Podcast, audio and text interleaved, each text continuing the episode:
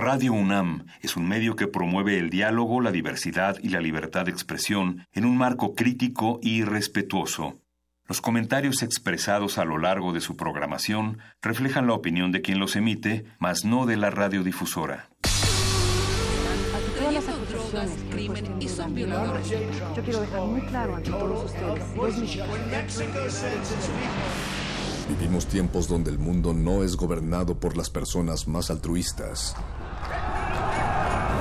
Donde los muros estorban a la igualdad, a la sexualidad, a la creatividad. ¿Está en tus planes llegar al altar nuevamente?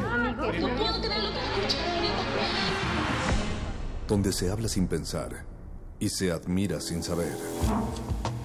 Vivimos los mismos tiempos que están viendo a la comunicación renovarse, al arte reinventarse, a la libertad superar sus límites. Nos hacen creer que lo mejor es triunfar en la vida. Donde el conocimiento y la denuncia están al alcance de nuestros ojos. De nuestros oídos.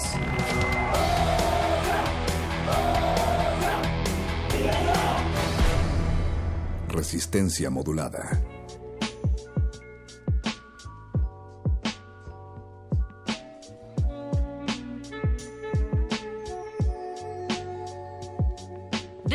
Alterada pero constante, la resistencia se hace presente en el cuadrante y cumple con el compromiso que es también pasa? siempre un placer. No se supone que hoy íbamos a abrir con... Ese es de ayer. Ayer fue domingo. Ayer fue lunes. No. ¿Cómo no? Hoy es lunes. Hoy es martes. No, a ver. ¿Cómo va a ser lunes? Ayer sí. No, no me chuches. Esta plática... ¿Esta plática no te suena? Esta no. Sí, todo esto ya lo dijimos. ¿Nosotros? No me acuerdo. ¿Y qué dijimos? ¿Ayer fue o no fue lunes? Ayer fue miércoles. ¿Miércoles? ¿Qué día es hoy para ti? Eh, no sé, por eso te pregunté. Pero eso que suena es de lunes. Sí, entonces hoy es lunes. Jueves. ¿Jueves? Pero si ayer fue domingo, fui a misa y todo. Ah, ya sé, hay que, hay que abrir como si fuera jueves. Como si fuera. Todo va a estar bien. Si no, ya lo corregiremos mañana. ¿O ayer? ¿Listos? Vamos al aire. Ya les abro el micro. Resistencia modulada.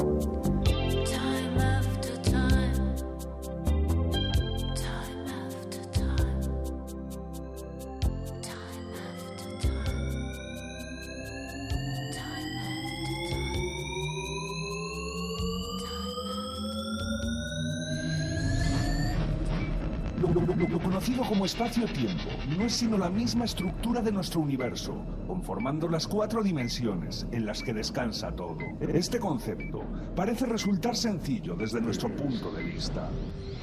Viajar en el tiempo es un sueño para los seres humanos que realmente ya cumplimos a medias. Sin apenas darnos cuenta, ya lo hacemos hacia el futuro, a una velocidad de un segundo cada segundo. A una velocidad de un segundo cada segundo. O si nos acercamos a algo con masa, esa velocidad temporal disminuye para nosotros. Con lo que respecto a un sistema de referencia estable, estaremos viajando al futuro más rápido, aunque en una cantidad prácticamente imperceptible, mediante nuestras posibilidades actuales. Viajar al futuro es algo sencillo, que todos hacemos con solo movernos. Viajar en el tiempo es un sueño para los seres humanos que realmente ya cumplimos a medias, puesto sin apenas darnos cuenta, ya lo hacemos hacia el futuro, a una velocidad de un segundo cada segundo. Con lo que respecto a un sistema de referencia estable, estaremos viajando al futuro más rápido, aunque en una cantidad prácticamente imperceptible, mediante nuestras posibilidades actuales. Viajar al futuro es algo sencillo, que todos hacemos con solo movernos. Con lo que respecto a un sistema de referencia estable, estaremos viajando al futuro más rápido, aunque en una cantidad prácticamente imperceptible, mediante nuestras posibilidades actuales. La conocida como paradoja ontológica. La conocida como paradoja ontológica, un donuts temporal, sin principio ni fin, del que no se puede escapar, estando condenado a repetirse el mismo bucle, una y otra vez, una y otra vez. Es un sueño para los seres humanos que realmente ya cumplimos a medias, puesto que sin apenas darnos cuenta, pasado, puesto que de poderse, al hacerlo, crearíamos un bucle en la línea del espacio-tiempo que casi seguro desembocaría en las conocidas como paradojas, errores de continuidad, de difícil interpretación y solución. Un donuts temporal, sin principio ni fin, del que no se puede escapar. Estando condenado a repetirse el mismo bucle, donuts Una y temporal, otra vez. sin principio ni caso de que una acción en el pasado derive en algo sustancial, repetirse el mismo viaje en el tiempo en sí mismo. En caso de que una acción en el pasado estando condenado a repetirse el mismo bucle, una y otra vez, una y otra vez, una y otra vez.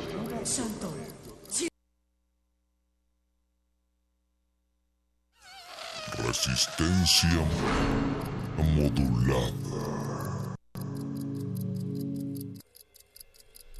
Y de esta manera aterrizamos en la noche. Bienvenidos, oídos nocturnos. Esto es Resistencia Modulada. Transmitimos desde la Ciudad de México a través del 96.1 de FM y también para el multiverso a través de nuestro sitio www.resistenciamodulada.com. Les saludamos sus crononautas en cabina, Alberto Candiani. Berenice Camacho, señora Berenjena, buenas noches. Qué gusto estar el día de hoy aquí contigo, aunque voy a omitir, voy a omitir decir en qué día estamos. Dejémosle eso a la audiencia y que ellos nos digan qué fecha es y qué momento del espacio-tiempo estamos habitando. ellos al menos. Nosotros no lo sabemos, esto se ha descontrolado como ya se pueden dar ustedes cuenta, pero lo que sigue prácticamente igual, querido Candiani, es que el señor Mulia está, eh, Agustín Mulia está en la veo operación más joven, ¿eh? de esta veo más cápsula. joven. Sí, sí, sí, se le ve renovado, se le ve con nuevo, con un nuevo brillo Quizá en el rostro. Viajando en el tiempo. Muy bien. Él se encarga de esta cápsula espacio-temporal a través de la operación de la consola. Para nuestra fortuna se encuentra aquí también la única persona que sabe en qué día vivimos. Ella es Alba Martínez en la continuidad, que le Saludos, saluda Alba. Sálvanos de este viaje en el tiempo. O al menos guíanos en él, a través de él y también quien sí nos avienta algunas pistas es Paco de Pablo, Francisco de Pablo en la producción ejecutiva lanzando el sonido que llega hasta sus oídos y les remueve, les remueve las glándulas ceruminosas. Habrá que explicarle a Paco de Pablo de nuevo cómo, cómo leer un reloj de manecillas, porque esta noche, esta noche los relojes están corriendo en distintas direcciones. en todas las direcciones se han vuelto tal vez locos esos relojes de la cabina, porque en esta ocasión, Alberto Candiani, hablaremos del tiempo y siento casi, debo confesar, siento casi un alivio de compartir contigo la cabina porque la ciencia es uno de tus meros moles. Ajá, eres... eh, Ay, digo, oh, la sí, verdad, sí. la- No, pues yo me sentía como en un resistor. Dije, ok, esto es un resistor, no está Eloísa, está Berenice.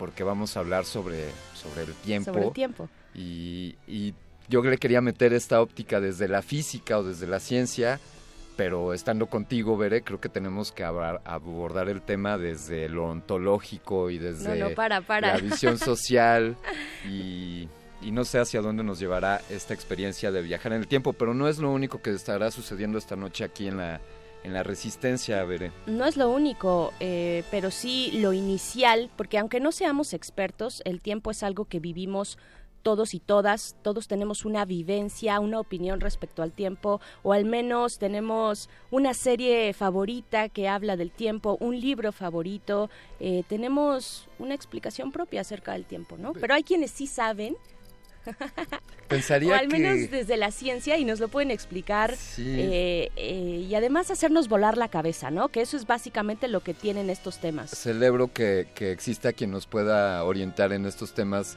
en los que podríamos quizás sentirnos de pronto solos. Estoy seguro que todos en más de una ocasión hemos pensado en esta posibilidad de viajar en el tiempo o, o dicho desde una óptica más mundana, ¿cómo, no, ¿cómo me dormí cinco minutos más y ahora voy a llegar tarde?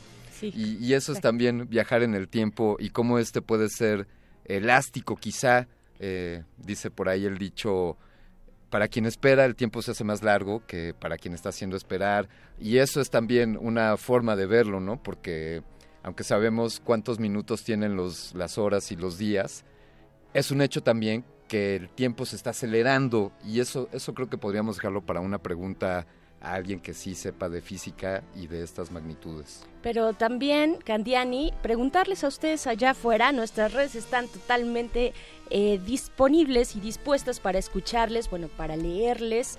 Eh, por favor, díganos ustedes, pues no sé, ¿qué, qué se- yo, yo quisiera saber cuál es como su relato favorito acerca del tiempo, o tal vez una obra literaria o alguna frase filosófica que explique el tiempo y que para ustedes tenga sentido o que por lo menos les haya pues sí, dado algunas luces respecto a qué significa esa dimensión en la que, que habitamos, que nos habita, que nos recorre y que sentimos a cada segundo.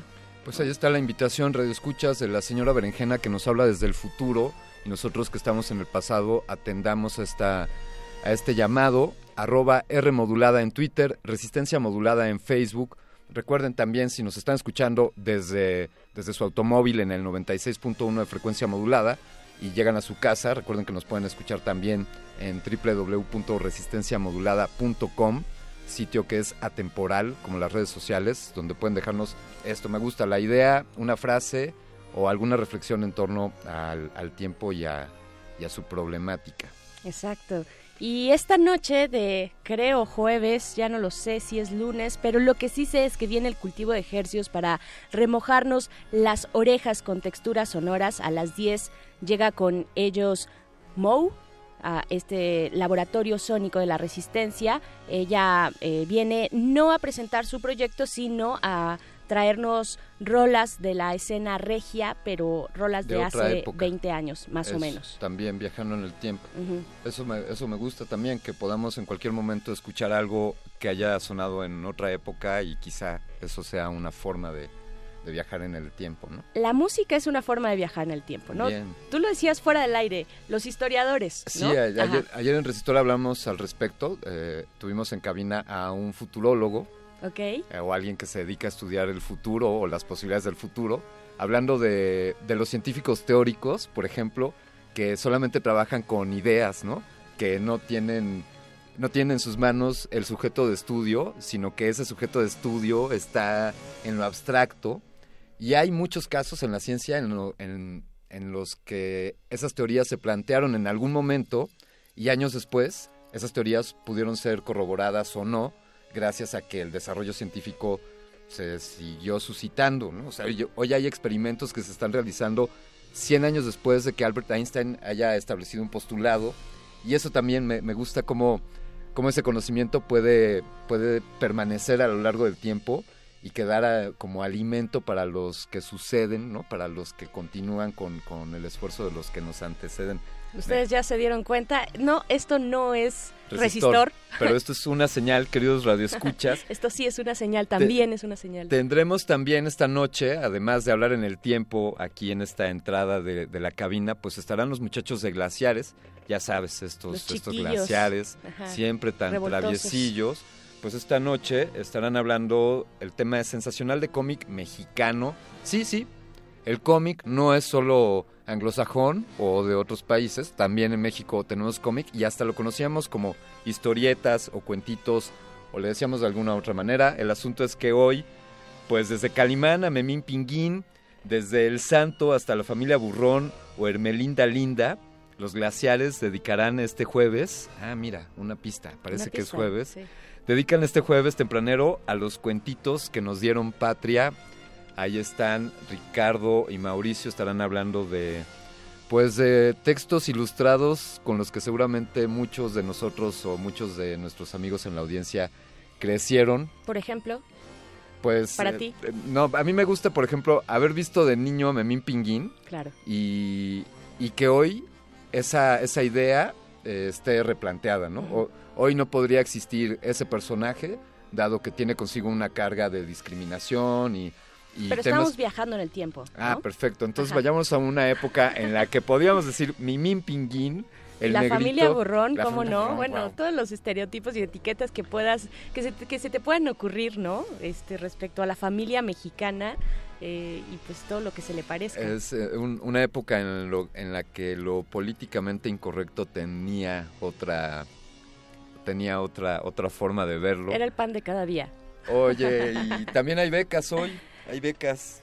Hay becas, así Sí. es, porque el tiempo no pasa en balde y hay muchos eh, proyectos que están ahí empolvándose en el cajón, hay que sacarlos y para eso llega la sección Bécame mucho con un montón de becas, oportunidades, convocatorias, para que ya saquen del cajón esos proyectos empolvados. Así es que esto más adelante, pero lo que sí, lo que sí viene ahora es un poco también explicar por qué estamos viajando nosotros en el tiempo, querido Alberto Candiani. Yo quiero decir que, eh, pues esta semana eh, hemos dedicado precisamente el tema al tiempo. No tenemos certeza de en qué punto nos encontramos. Lo que sí sabemos es que el FICUNAM abrió un vórtice en esta cabina que nos lanzó hacia la profundidad de la noche.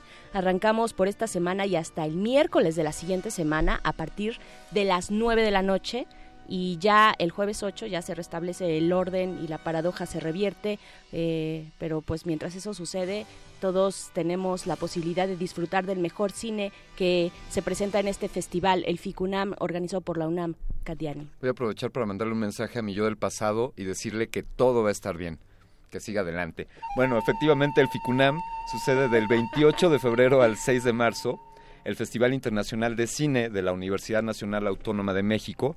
Nace en el año 2011. En esta edición se ha dedicado a la exploración de las nuevas tendencias del cine contemporáneo y a su reflexión académica, expandiendo así una comunidad cinematográfica más allá de la cinefilia. Su programación se compone de trabajos de jóvenes talentos y de directores consagrados cuya exhibición es de difícil acceso en México. Son propuestas vanguardistas fuera de los márgenes del cine comercial, así que muy bien, así que ahí está la invitación para, para el FICUNAM desde el día de ayer y hasta el próximo 6 de marzo. Vengan a disfrutar también de buen cine, de buen cine aquí en la UNAM. Pues sí, Vámonos. así es. Y también queremos escuchar música, queremos escuchar con una... No, no, todavía no nos vamos con rolita. Ah, ok, no. Muy bien, Oye, muy bien. Bere, te propongo, te propongo que ¿a quién le preguntarías? ¿A quién te gustaría preguntarle sobre el tiempo? Si tuvieras oportunidad de preguntárselo a cualquier persona, ¿en quién pensarías para hacerle preguntas sobre qué es el tiempo? ¿Se puede viajar en tiempo? Primera opción, Ajá. este, no sé, alguien como Julio Verne. Ah, perfecto, claro, Sí. Julio Verne, imagina lo que nos respondería. sí. Deberíamos Ajá. de viajar un poco más atrás y preguntarle a Julio Verne, pero hoy no puedo invitar Segunda a Julio. opción, Va. Ajá, Ajá. que en realidad se convierte por imposibilidad en la primera. Sí. Eh, y le agradecemos mucho que esté aquí el doctor Mariano Chernikov. Él es físico, físico de esta universidad, físico de la UNAM, profesor del Departamento de Física de la Facultad de Ciencias. Mariano, bienvenido, ¿cómo estás? Muchas, muchas gracias por la invitación. Perdón que no soy Julio Verne, pero, Oye. ni modo. Pero, pero lo conoces, ¿no? ¿Qué tal Julio, Julio Verne? Seguro Eh, te encantaba. Esta... eh, eh, Seguramente te vamos a preguntar, ¿se puede viajar en el tiempo? Como es pregunta obligada, pero yo diría, más allá de lo que nos respondas ante eso, diría, pues él fue un viajero del tiempo, ¿no? Él construía eh, visiones del futuro, algunas que se llegaron a consumar más o menos de, pues, muy semejante a lo que él planteaba. Eh, ¿Esa sería una forma de viajar en el tiempo, Mariano? Pues lo más parecido creo por lo menos a, a un físico teórico de hoy en día. Eh, pensó ideas y escribió sobre ideas fantásticas, muy avanzado a, a lo que él vivía. Y hace rato hablaban de los físicos teóricos y la pensar en algo que de pronto el experimento va a suceder o lo va a corroborar 100 años después. Mucho de lo que él escribió sucedió cientos de años después como un físico teórico. Así que en ese sentido es, es estupendo.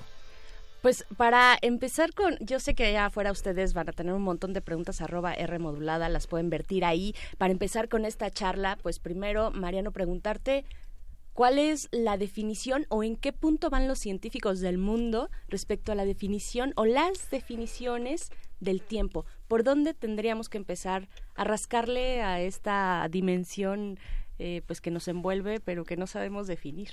Pues mira, déjame, eh, digamos, una pregunta súper difícil. Sí, y me ya imagino sé, que dependiendo como- eh, con quién hablaras, esta vez Ah, estás hablando con un físico, así que ni modo. Creo que lo que lo que ahora seguro estamos todos de acuerdo eh, en comparación de lo que quizás sucedía hace 150 años eh, es que la física cambió radicalmente antes de Einstein y después de Einstein en términos de la comprensión de lo que es el tiempo. Eh, antes de Einstein y todo lo que llamamos física newtoniana o galileana, siempre el tiempo era una cosa completamente separado de lo que es el espacio. Entonces uno podía caminar donde caminara y el relojito que estaba ahí atrás, que es el tiempo, lo que pensamos, esta flechita que corre siempre en una dirección, corría y estaba ahí. Eh, Einstein básicamente lo que nos enseñó es que no podemos separar el espacio y el tiempo. Entonces eso hace que la misma interpretación de lo que es el tiempo sea mucho más complicada, porque ahora tenemos que hablar del espacio-tiempo. O sea, tu pregunta hoy en día correcta sería qué es el espacio-tiempo, no el tiempo solito. Por supuesto, no es que no puedo decir nada del tiempo y estamos acá y el tiempo, para- uno ve el reloj y va para adelante.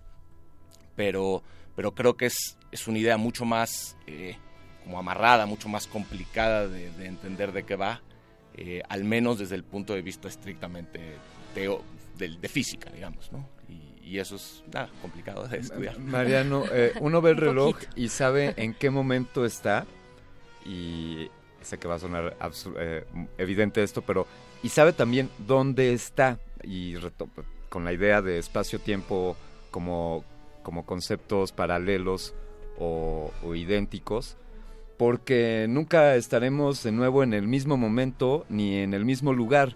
Es decir, ni siquiera esta cabina donde estamos esta noche y eh, por favor ven a visitarnos más seguido, pero esta cabina no está en el mismo lugar en el que estaba hace un instante y jamás volverá a estar en este mismo lugar. Sí. Pa- podríamos entonces hablar de, eh, en vez de, en lugar de decir qué hora es, podríamos decir dónde te encuentras y sería una pregunta equivalente. Pues de hecho eso que tú estás describiendo, o sea, cuando uno habla de espacio-tiempo, para que yo te dé como toda la información que necesitas, me necesitas decir cuál es el instante en el que estás y dónde estás. Ya no basta que me digas dónde estás y hablar del tiempo por separado.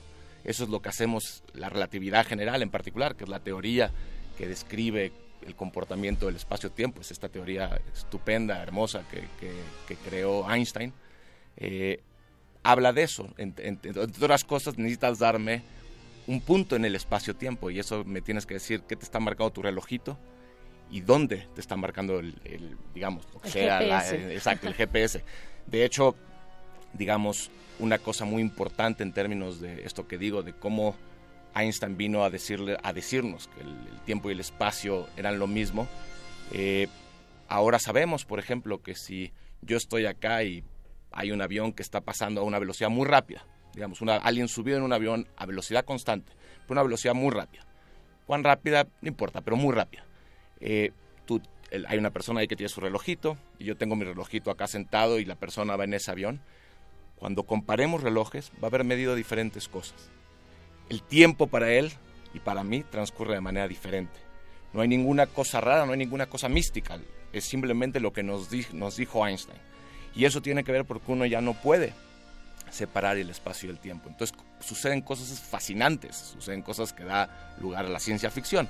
Eh, y, por supuesto, este tipo de cosas, como tú decías hace rato, eh, mencionabas que experimentos que recién se pudieron corroborar eh, muchos años después, bueno, la precisión ahora para, para medir estos efectos nos permite tener objetos que viajan suficientemente rápido para ver ese efecto. Es importante igual aclarar que no es que si yo voy en un coche a velocidad constante voy a ver ese efecto, pero en aviones supersónicos se ve, en objetos que viajen muy muy rápido.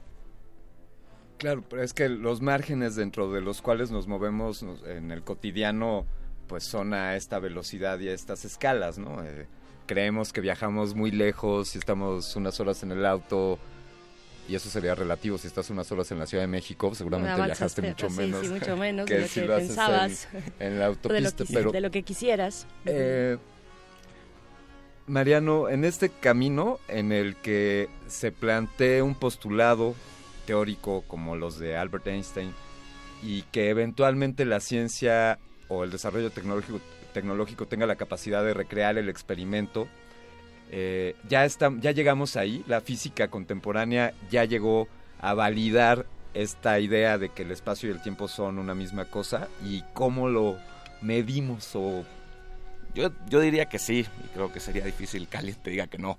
Eh, la relatividad general, que la postularon en 1915, eh, tiene varias, o sea, Einstein dijo, tengo esta teoría y, propuso ciertas pruebas, o fueron proponiendo diferentes pruebas para testear la teoría, para en verdad decir, estos resultados están rarísimos, es tan raro lo que predice que entonces dices, ok, necesito un experimento para hacerlo. Eh, quizá el último experimento, que, el último que él propuso, que es una, una de las predicciones de la relatividad general, y que sin duda era el más complicado de poder encontrar, era lo que encontraron el año pasado, que son las ondas gravitacionales. La relatividad general nos dice el espacio-tiempo, espacio-tiempo, o sea, junto, es esta tela que se deforma en nuestro universo y que tiene, tiene vida, digamos, que, que es una sábana, como de alguna manera, y que si uno la golpea, viajan onditas por esa, por esa sábana, esas son las ondas gravitacionales. Y, y son ondas que viajan a la velocidad de la luz. Y digamos, esa predicción en su momento era una locura. Y, la precisión con lo que hay que medir eso eh, es hermoso porque lo que hace es, se está deformando el espacio-tiempo en el que nosotros vivimos. O sea, cuando pasa la onda, digamos, lo que hace eh, para fines didácticos es como agranda y achica la zona donde está pasando, agranda y achica la distancia y el tiempo. Entonces, literal, o sea, en verdad se deforma. Y, y, y, poder medir eso fue un logro, uno de los logros más importantes que ha habido en, digamos, en la historia, eh, que lo midieron hace poco, premio Nobel por eso. Entonces, en términos de corroborar, eh, la relatividad general es importante aclarar, hace un momento tú decías, de las escalas a las cuales uno ve esos efectos. Eh, por supuesto, para si uno viaja en coche o nos caminamos, no hay ningún efecto, lo que decimos relativista. Eh, todo es mecánica normal y todo es más sencillo. Estos efectos se ven cuando las cosas se mueven muy rápido. Este, entonces, en particular, hay que buscar situaciones donde eso suceda y no es trivial. Otros escenarios donde uno puede medir de manera indirecta son los agujeros negros que están allá afuera y que existen y los predice la relatividad general. El GPS, el GPS que usamos todos los días, funciona gracias a la relatividad general. Eh, entonces, en ese sentido, eh, es una teoría que a las escalas que tiene que funcionar, funciona estupendamente. Hay cosas que después hay, por supuesto, un montón de preguntas abiertas que la relatividad general todavía no logra responder y entonces no es la última palabra. Pero en todo lo que le hemos ido testeando, donde sabemos que tiene que funcionar, funciona. Y funciona muy bien. Que se... es como comercial. Muy bien, muy bien. Sí, por supuesto. No, sí, y supongo que será en todo, que no hay la última palabra ni la última pregunta se ha respondido. Eh, ¿Cuáles son esas preguntas, esas grandes preguntas que se están haciendo los físicos de ahora respecto a este tema, ahora con este descubrimiento de las ondas gravitacionales y también ¿cuáles serían eh, las consecuencias? O sea, que nosotros podríamos ver, digamos, tal vez el tiro palpar de alguna manera respecto a estas ondas y esta elasticidad. Me parece como una idea de elasticidad cuando se juntan y, y se separan, ¿no? Este, van pasando estas ondas como en el agua, ¿no? Sí, eso es, o sea, digamos, eh, es, eso es pictórico porque claramente eso es solamente espacial. Entonces Ujú. esto es un poquito más complicado. Sí. Pero para fines, digamos, de imaginárselo y, Y poder disfrutarlo, eh, eh, es literal como cuando tiras una piedrita en el agua y la onda se va moviendo y eventualmente va deformando la superficie del charco o, del, o del- de la alberca, lo que fuera. Este, con respecto a lo que, a lo que preguntabas, eh, digamos, la detección de ondas gravitacionales cambió y va a cambiar de manera radical la manera en que podemos explorar el universo. Eh, en particular de las preguntas abiertas, o sea, hay muchas preguntas, quizás eh, ahí sí habrá quien diga que sí, quien diga que no. Creo yo que, que una pregunta muy, muy importante, que, que teórica, es, sabemos que la relatividad general funciona hasta ciertas, queremos saber qué sucede cuando uno se va a escalas muy chiquititas, escalas atómicas, lo que llamamos física cuántica, digamos, Ujú. eh, adentro de, de los átomos. Eh, de la misma manera que la relatividad general explica cómo se mueven los planetas y las galaxias, pues uno podría decir, bueno, ¿qué sucede a escala atómica si funciona o no la relatividad general? Eh, la respuesta es que en, principio no sabemos a ciertas escalas. Entender qué sucede con la gravedad a escalas muy chiquitas, eso se llama la gravedad cuántica. Gravedad porque estamos estudiando gravedad y cuántica porque es chiquitito. ¿Cuán chiquitito? Muchísimo más chiquitito que un átomo, que lo que está dentro de un átomo incluso. Entonces, entender eso es una de las preguntas teóricas más grandes. No hay candidatos para intentar explicar eso, pero no hay respuesta. Otra cosa que, que también muy palpable y que no entendemos y que hay un montón de gente trabajando desde hace muchísimos años, el objeto prototípico para estudiar con, con relatividad general son los agujeros negros. Los agujeros negros sabemos que están en nuestro universo. Los agujeros negros, más allá de los detalles, eh, son objetos que están ahí eh, y que lo importante es, es un lugar en el espacio-tiempo que se deforma muchísimo esta tela. Se deforma, pero se deforma brutalmente. Eh, se deforma tanto que no sabemos describir con cuánto se deforma. Eh, digamos, quizás para, para que se entienda, es como uno puede imaginarse como que el espacio-tiempo ahí se rompe, como que no, no se porta bien, no, no es suavecito como uno se quisiera imaginar. Y la relatividad general no tiene respuesta para eso, o no tiene respuestas completas para eso. Entonces, los agujeros negros son además estos, estos bichos que, por ejemplo, eh, algunos han visto esta película Interestelar y estas pelis donde, donde ponen proto, como ejemplo prototipo el agujero negro y cómo la percepción del tiempo ahí es radicalmente diferente. Ahí en esa peli lo exageran, pero, pero, pero suceden fenómenos brutales cerca de un agujero negro. Eh, eh, digamos, ciencia ficción pura. Eh, Y real. y, y real, Real, exacto. real. Este, y entonces esos son escenarios, por mencionar un par, eh, donde uno usa la relatividad general para, para estudiar, para intentar y que necesita más que la relatividad general. Tengo, tengo que aprovechar que estamos hablando con Mariano Chernikov, él es académico del Departamento de Física de esta honrosa Universidad Nacional. Eh, perdón, Bere, tengo que preguntarle esto porque pocas Dale, veces puedo dale. platicar con un doctor en física. Eh, Candiani está muy Sí, emocionado. ya estoy súper emocionado. El- la detección de las ondas gravitacionales. Las ondas gravitacionales deforman el espacio-tiempo. A ver, las ondas gravitacionales solamente se generan a partir de la colisión de hoyos negros o en realidad todos los objetos están emanando ondas gravitacionales. O sea, Einstein decía, lo más grande tiende a atraer a lo más pequeño. Y entonces, mi pregunta, Mariano, todo, toda la materia está ejerciendo ondas gravitacionales entre toda la demás materia y así eh, nosotros que estamos en esta cabina estamos influyendo gravitacionalmente en, en los otros y desde luego entonces se pueden medir las ondas provenientes del choque de hoyos negros porque esas son más fuertes, es como una piedra más grande en, en el agua. Sí, ¿En la perfecto, eres como, como un buen físico teórico. Este, sí, para, para digamos, la- lo que dijiste es, es esencialmente correcto. Eh, Cualquier, o sea, lo que predice la relatividad general es que cualquier objeto masivo, es decir, cualquier objeto que tenga masa, que se mueva en esta tela que es el espacio-tiempo, eh, va a generar pequeñas onditas como, como un barquito moviéndose en un charco. Las onditas que se forman alrededor de este objeto que se mueve. Es, fundamental que se esté moviendo para, para poderlo generar. Eh, por supuesto, lo que genera en términos si es un objeto muy poco masivo es, es- es- para fines operativos no es detectable. Digamos, imagínense que lo que detectaron fueron ondas gravitacionales de choques de agujeros negros, que son los objetos más masivos que existen en el universo. Y así fue, la detección es un milagro básicamente. Entonces, digamos, respondiendo a tu pregunta, es sí, todos los objetos masivos generan esas ondas. Lo que sucede, no hay que pensar que si yo me muevo te está llegando ahorita una onda que se puede detectar, ni nada de ese estilo. Eh, los de nuevo, las ondas gravitacionales que detectaron y que detectaremos muchas más, porque ahora sabemos cómo y, es tremendo lo que van a ir aprendiendo, pero es fundamental que, que lo, que vengan de objetos sumamente, lo más masivo, básicamente. Eh, Mariano, yo te voy a hacer la pregunta básica, basiquísima y súper eh, también como yo creo que muchos allá afuera se, están, se la están haciendo. Eh, ahora que ya nos dabas esta idea, esta imagen de una sábana eh, respecto a esta dimensión espacio-tiempo o esta conjunción o esta amalgama espacio-tiempo, preguntarte si entonces, o sea, si en esta sábana se puede uno mover a través de esa dimensión. Me refiero a viajes en el tiempo, literal, ciencia ficción pura, lo que Eh. quieras, pero que era mucho más fácil pensarlo en una línea, ¿no? Con, con, con teorías anteriores. eh, y, y cómo entonces resultaría leerlo en, una, en, en, en esta figura de sábana que nos trae Einstein.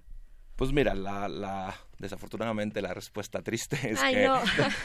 ahora, eh, digamos, a bote pronto la respuesta es no, no por ahora, Eh, o no, más bien, la, digamos, hay como ciertas reglas que, la relatividad general nos dice, ok, qué se vale, qué no se vale y por qué se vale o por qué no se vale. Eh, entonces, eh, una cosa que, es fundamental en, la física en general es lo que se llama no violar causalidad. Que las cosas, digamos, eh, creo que una manera de pensarlo es que el futuro esté siempre después del presente, digamos, ¿no? Eso es como la idea. Que si tú tiras un vaso, el vaso se caiga y, suceda lo que uno cree que va a suceder. Hay cosas hay cosas muy importantes que se tienen que cumplir para, para que, para que, que no son triviales, digamos. Eh, pero un poco para, para fantasear o para jugar a, a intentar ser un poco más alegre de lo que estoy diciendo, eh, la relatividad general predice, eh, digamos, como parte de soluciones a esta tela que, que describe nuestro universo, eh, una cosa que se llaman los agujeros de gusano, que también aparecen en las películas. Eh, y ahí, de nuevo, déjame ser el, decirlo desde ahorita, el disclaimer es igual uno no lo puede atravesar, pero, pero lo que, simplemente para que después no me linchen en el departamento, pero, pero, pero lo que es importante es que esta sábana, supongamos que esta, esta sábana es infinita, digamos, y hay un, un muy lejos, se deforma tanto, uno puede encontrar solu- o sea, soluciones, cuando digo soluciones, que uno resuelve unas ciertas ecuaciones y eso, la ecuación te dice que eso es válido, más allá de si está ahí afuera o no.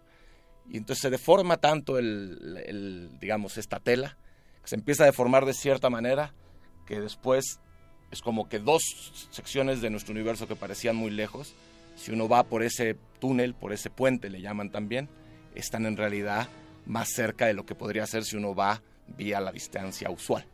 Eh, creo que mi explicación no es muy buena, pero, pero lo que es importante es que existen eh, argumentos teóricos e ideas que, que de la relatividad general que permiten que dos puntos en nuestro, en nuestro universo pudieran estar conectados de una manera eh, menos obvia, déjame decirlo así, y que es a través de estos eh, agujeros de gusano, también les llaman puentes de Einstein-Rosen, eh, y que no son absolutamente teóricos. O sea, por ahora de ahí sí no hay nada que muestre que esos bichos existen. Sería fascinante, digamos, son del tipo de, de cositas que aparecen también en las pelis estas como Contacto y así.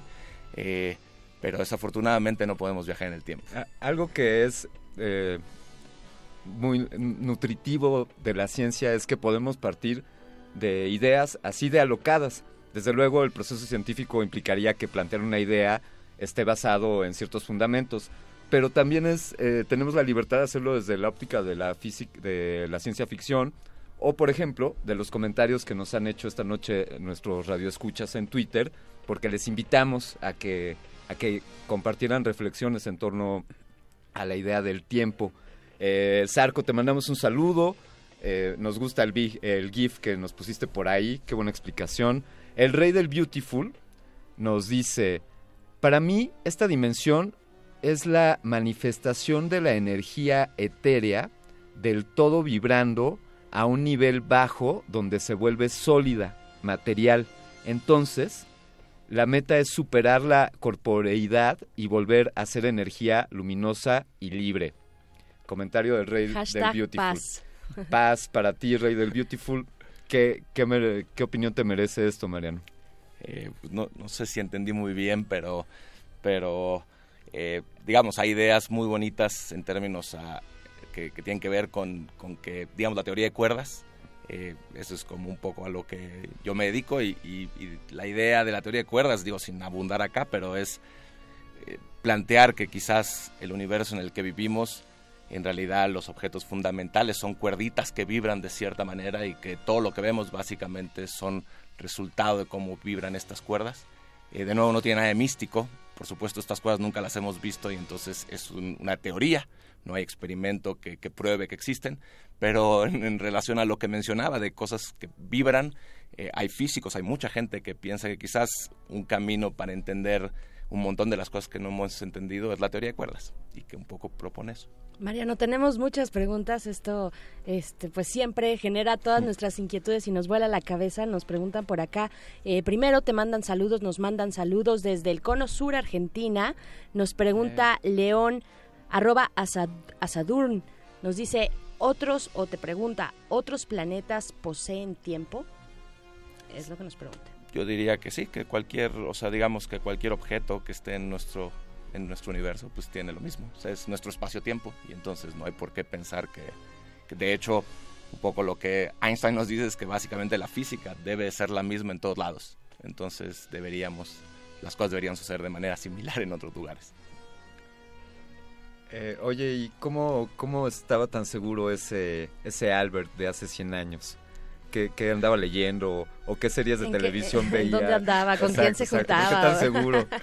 pues se ve que nada, o sea, yo creo que simplemente era un genio y digamos, es, es lo que es tremendo además es que fue en contra de, de- de lo que estaba establecido, que eso es lo, lo, lo- lo más impactante, como, como pasa en muchas áreas de física, de arte, de, un montón de, cosas, que esta gente, digamos, las ideas de Newton tenían, uf, era, era el paradigma y entonces, y que por supuesto siguen funcionando, pero, pero a las escalas que tienen que funcionar. Y Albert Einstein rompió eso. Entonces, es, yo no te podría decir cómo fue que lo hizo, simplemente creo que hay gente maravillosa y que como hay en el arte, como hay en la música, como hay en el fútbol, etcétera. Po- Podríamos invitar a seguir rompiendo esos paradigmas eh, e incluso a, a replantear lo que haya dicho Albert Einstein, porque podríamos seguir avanzando, ¿no? Encontrando nuevas respuestas. Nos dice el Zarco, eh, Ile Tecuani, un último comentario más en Twitter. Creo que es más sencilla la explicación de Quantum Leap, donde el tiempo-espacio es como una cuerda cerrada que se junta en algún momento. Eh, bueno, no sé, no estoy seguro si, si se refiere a las cuerdas de la teoría de cuerdas, eh, o sea, un quantum leap, o la traducción que es un salto cuántico, eh, en general se usa para pensar que cuando tienes un átomo, un átomo común y silvestre que tiene un núcleo y tiene electrones en alrededor, eh, tiene diferente, el átomo con los electrones están como en diferentes órbitas, si uno quiere pensarlo así, y entonces cambiar de órbita, eso es lo que se necesita energía para que el electrón cambie de órbita, y eso simplemente, eso lo predice la mecánica cuántica, y entonces es lo que se llama un salto cuántico. Quizás es importante acá aclarar que, todo lo que hemos estado platicando ahorita es lo que entra en el reino de la física clásica, relativista, o sea, de relatividad general, pero clásico. Acá no, no he dicho nada ni hemos hablado nada de mecánica cuántica ni los efectos, a lo más lo que decíamos hace un ratito de, de lo que es la, lo que uno quisiera sea la gravedad cuántica, es decir, la gravedad de escalas chiquitas, pero todo esto que estamos platicando son fenómenos que suceden para las cosas grandotas, o que lo podemos testear en cosas grandotas. Después, en lo chiquito hay muchas cosas para decir, pero sobre gravedad, muy poco. Y también el tiempo, el tiempo nos castiga, precisamente el tiempo-espacio nos castiga, esta dimensión en la que habitamos eh, dentro de esta cabina, pero te agradecemos mucho, Mariano Chernikov, eh, físico de esta universidad, profesor del Departamento de Física de la Facultad de Ciencias. Muchísimas gracias por volarnos la cabeza y también por ponernos los pies en el en el suelo y decir no no hay no hay posibilidad eh, de viajes en el tiempo pero eh, los hay a través de otros elementos pero muchas gracias muchas gracias. en la radio podremos viajar en el tiempo. Muchas por gracias. ejemplo. Gracias a ustedes. Muchas gracias Mariano. Vuelve pronto. Gracias y gracias a todos ustedes que siguen acá en La Resistencia. Como vieron esta plática buenísima acerca del tiempo eh, Candiani? Nos vamos a ir con algo de música. ¿Tú sabes con qué? ¿O te lo digo? Sí, dímelo porque yo ya lo escuché en el futuro y no quiero arruinarles la sorpresa. Perfecto. Esto sonó en el pasado, en el carnaval de Baidoral de la semana antepasada. Eh, Ariel Pink, aquí en Resistencia Modulada.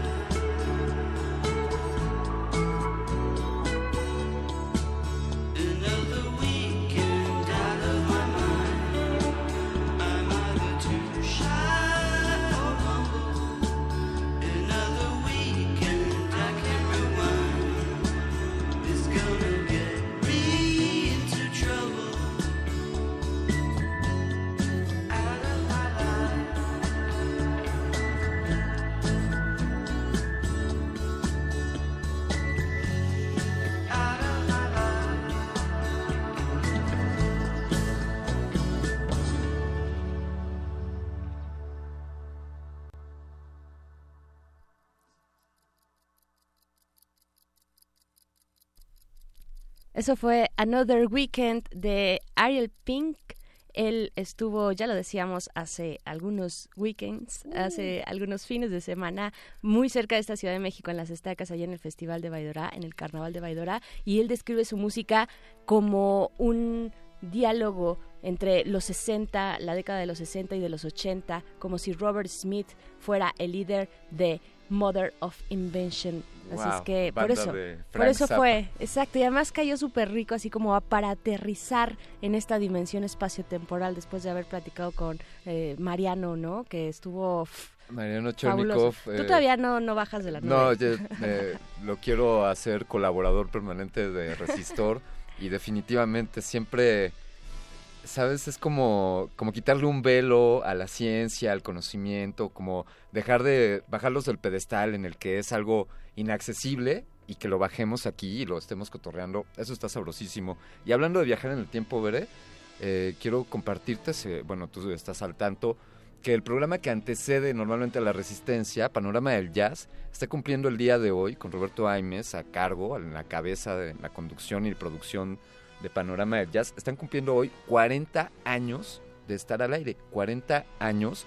Muchos de nuestros radioescuchas ni siquiera habían nacido. Una felicitación a Roberto Aimes y que vengan otros 40. Bueno, muchos de los conductores de este programa y de la producción y muchos de nosotros no habíamos nacido hace 40 años, querido Candiani. Así Óyeme, es que, sí, bien, felicidades, sí, ¿no? bravo. ¿Qué tal que tuviéramos algún proyecto, Bere, y que buscáramos financiamiento, así como un apoyo? Y No, por ahí no, cuentan no, que... No me digas más. Ok, Bécame mucho. venga.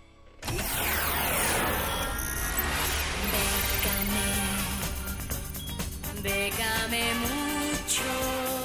Convocatorias de todos los sabores y latitudes para las mentes mexicanas. Toga y Birrete, especializados en resistir economías en decadencia. Bécame mucho. Déjame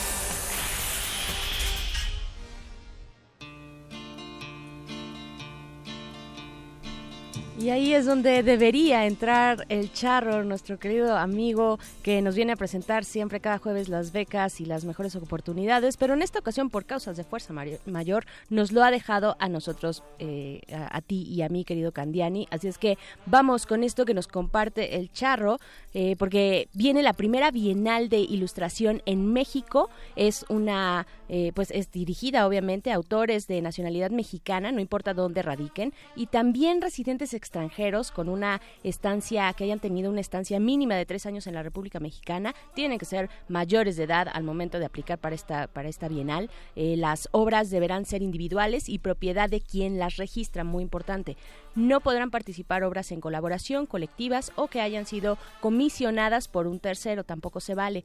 El tema de las obras es totalmente libre. Estas pueden ser inéditas, divulgadas o publicadas y la participación es ya sea individual, eh, y bueno, en realidad es solamente individual y solo se podrá registrar una sola obra. Hay dos categorías, la física y la digital. Esta primera Bienal de Ilustración en, en México cierra el 27 de marzo del 2018, exactamente un minuto antes de ese día, Oye, a las Bere, 23 y- horas con 59 Y segundos. diría, minutos. remembrando al charro, diría, ¿y cuánto chelín hay por ahí? Bastante chelín, bastante chelín, o suficiente, a ver cómo lo ven ustedes. Eh, los premios son las, piezas las piezas seleccionadas, formarán parte del acervo colección Pictoline, eh, que pues ya lo conocemos, es bastante, eh, pues conocido entre todos, pues. La categoría física eh, tiene un premio de mi- eh, 115 mil pesos y la categoría digital igualmente 115 mil pesos. La, eh, se otorgará un premio de revelación a un autor no mayor a 25 años al momento del registro por un monto de 20 mil pesos, además de las dos categorías. Tenemos también, eh, aquí en Bécame Mucho, tenemos la convocatoria a The International Songwriting Competition 2018, que cierra el 12 de junio de este año.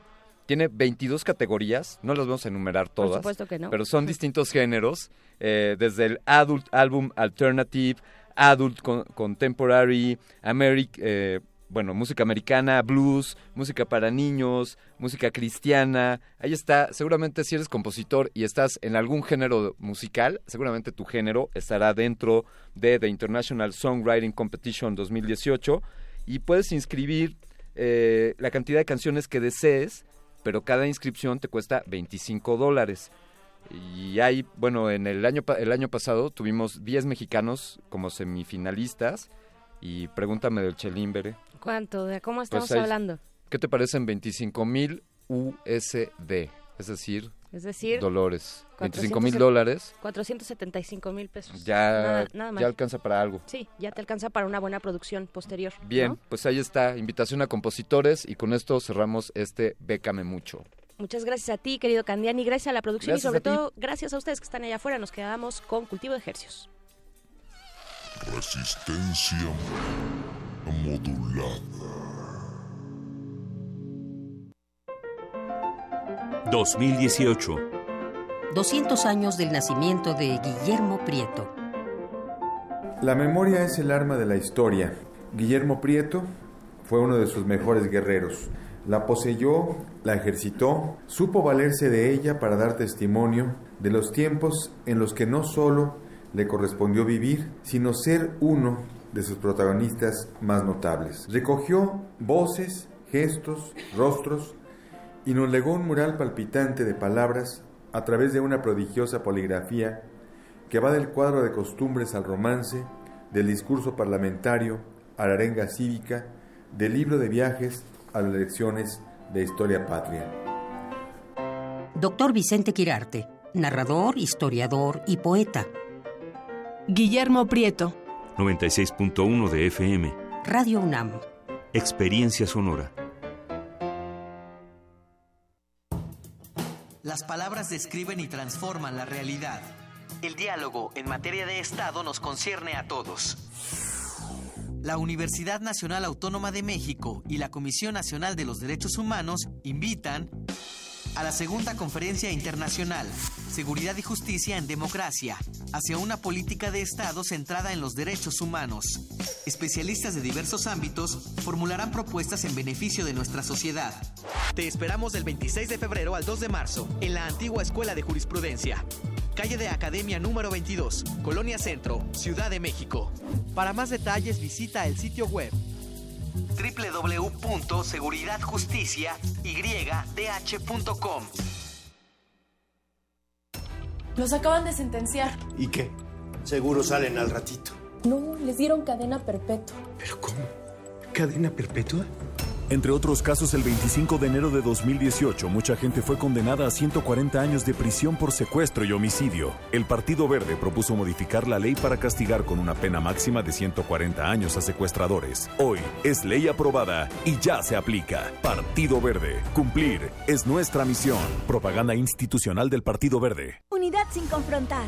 Los jóvenes de México estamos siempre al frente de los grandes cambios sociales. Somos los jóvenes del 68 y el despertar cultural. Somos los jóvenes del 85 que abrimos paso a la democracia. Y somos los jóvenes que en el 18 estamos combatiendo la corrupción. Caminando sin descanso para que los derechos se respeten, para que tengamos justicia, para construir la democracia. Dimos un paso y ya caminamos kilómetros. Empezamos unos cuantos y hoy somos millones. Porque estamos al frente del cambio. PRD. Yo soy Carla y no me dejaron ser candidata de mi partido porque pensaron que era mejor tener a un candidato hombre. Soy Jimena, fui candidata a alcaldesa y no estoy conforme con el resultado de la elección. Yo soy Alfonso, presenté mi proyecto para la consulta de presupuesto participativo. Creo que cumplió con los requisitos y no fue considerado. En todos estos casos, el Tribunal Electoral de la Ciudad de México analiza, indica quién tiene la razón y protege sus derechos. Tribunal Electoral de la Ciudad de México. De principio a fin, justicia en tu elección. Leer transforma, enriquece, educa, pero sobre todo da libertad. 39 Feria Internacional del Libro del Palacio de Minería. Un clásico de la Ciudad de México. Del 22 de febrero al 5 de marzo de 2018. Invita a la UNAM a través de su Facultad de Ingeniería. Tacuba 5, Centro Histórico. La feria del libro más antigua del país. Recuerda, más libros, más libres. El INE Vigila e investiga que se haga buen uso del dinero utilizado por los contendientes para que no excedan el tope de gastos previamente definido para cada elección. Para garantizar la equidad, las quejas son atendidas por el INE, quien las investiga y envía para su resolución al Tribunal Electoral del Poder Judicial de la Federación conforme a la ley. El INE sanciona en caso de encontrar irregularidades, tanto en las quejas como en la fiscalización. Los inconformes pueden acudir al tribunal, quien resuelve en definitiva. Voto libre. INE. ¿Qué dijiste? Otra vez estos con su canción. Lo que no sabes del movimiento naranja es que llevamos tres años luchando por eliminar las pensiones de los expresidentes, que fuimos los únicos en votar en contra de todas las reformas del gasolinazo, y que también hemos sido los únicos en renunciar a bonos y privilegios y luchar contra el despilfarro. Sé parte de este movimiento.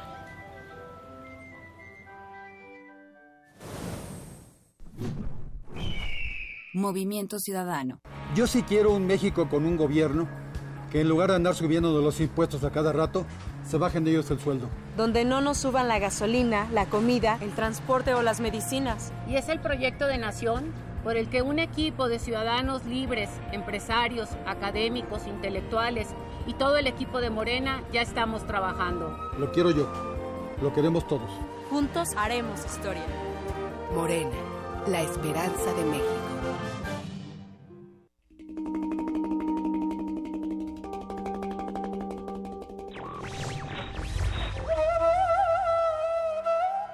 Nadie puede ser perfectamente libre hasta que todos lo sean. San Agustín.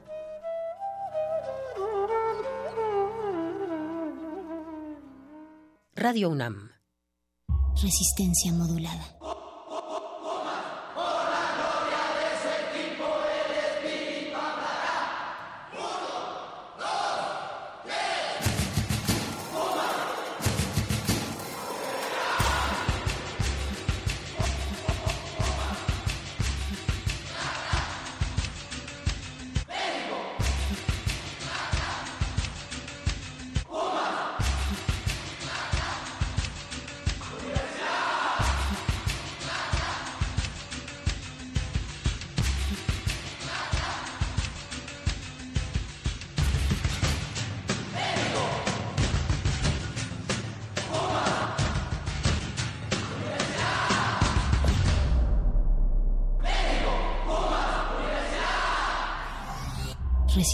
Modulada.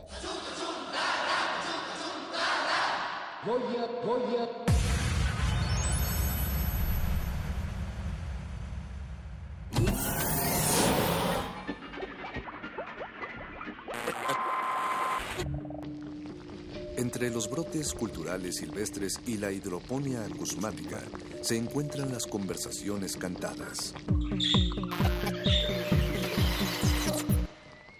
Estudiamos el milagro de la música libre en el aire.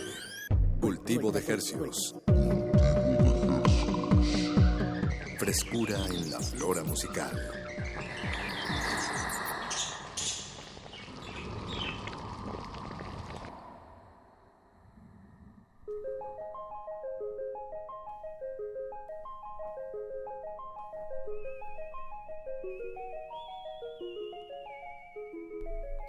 Organismos audiosensibles inmersos entre tiempos complejos. Bienvenidos a otra relativa emisión de Cultivo de Hercios. El vórtex temporal de resistencia modulada que se atomiza y transmite todos los lunes y jueves a partir de las 9 de la noche, aunque en esta ocasión estamos una hora en el futuro, son las 10 de la noche y estamos en compañía de música recién hechecita, aunque en esta ocasión eh, tampoco está recién hechecita. No, Pero bueno, la haremos llegar hasta sus oídos por el 96.1 de FM Radio UNAM. XEUN.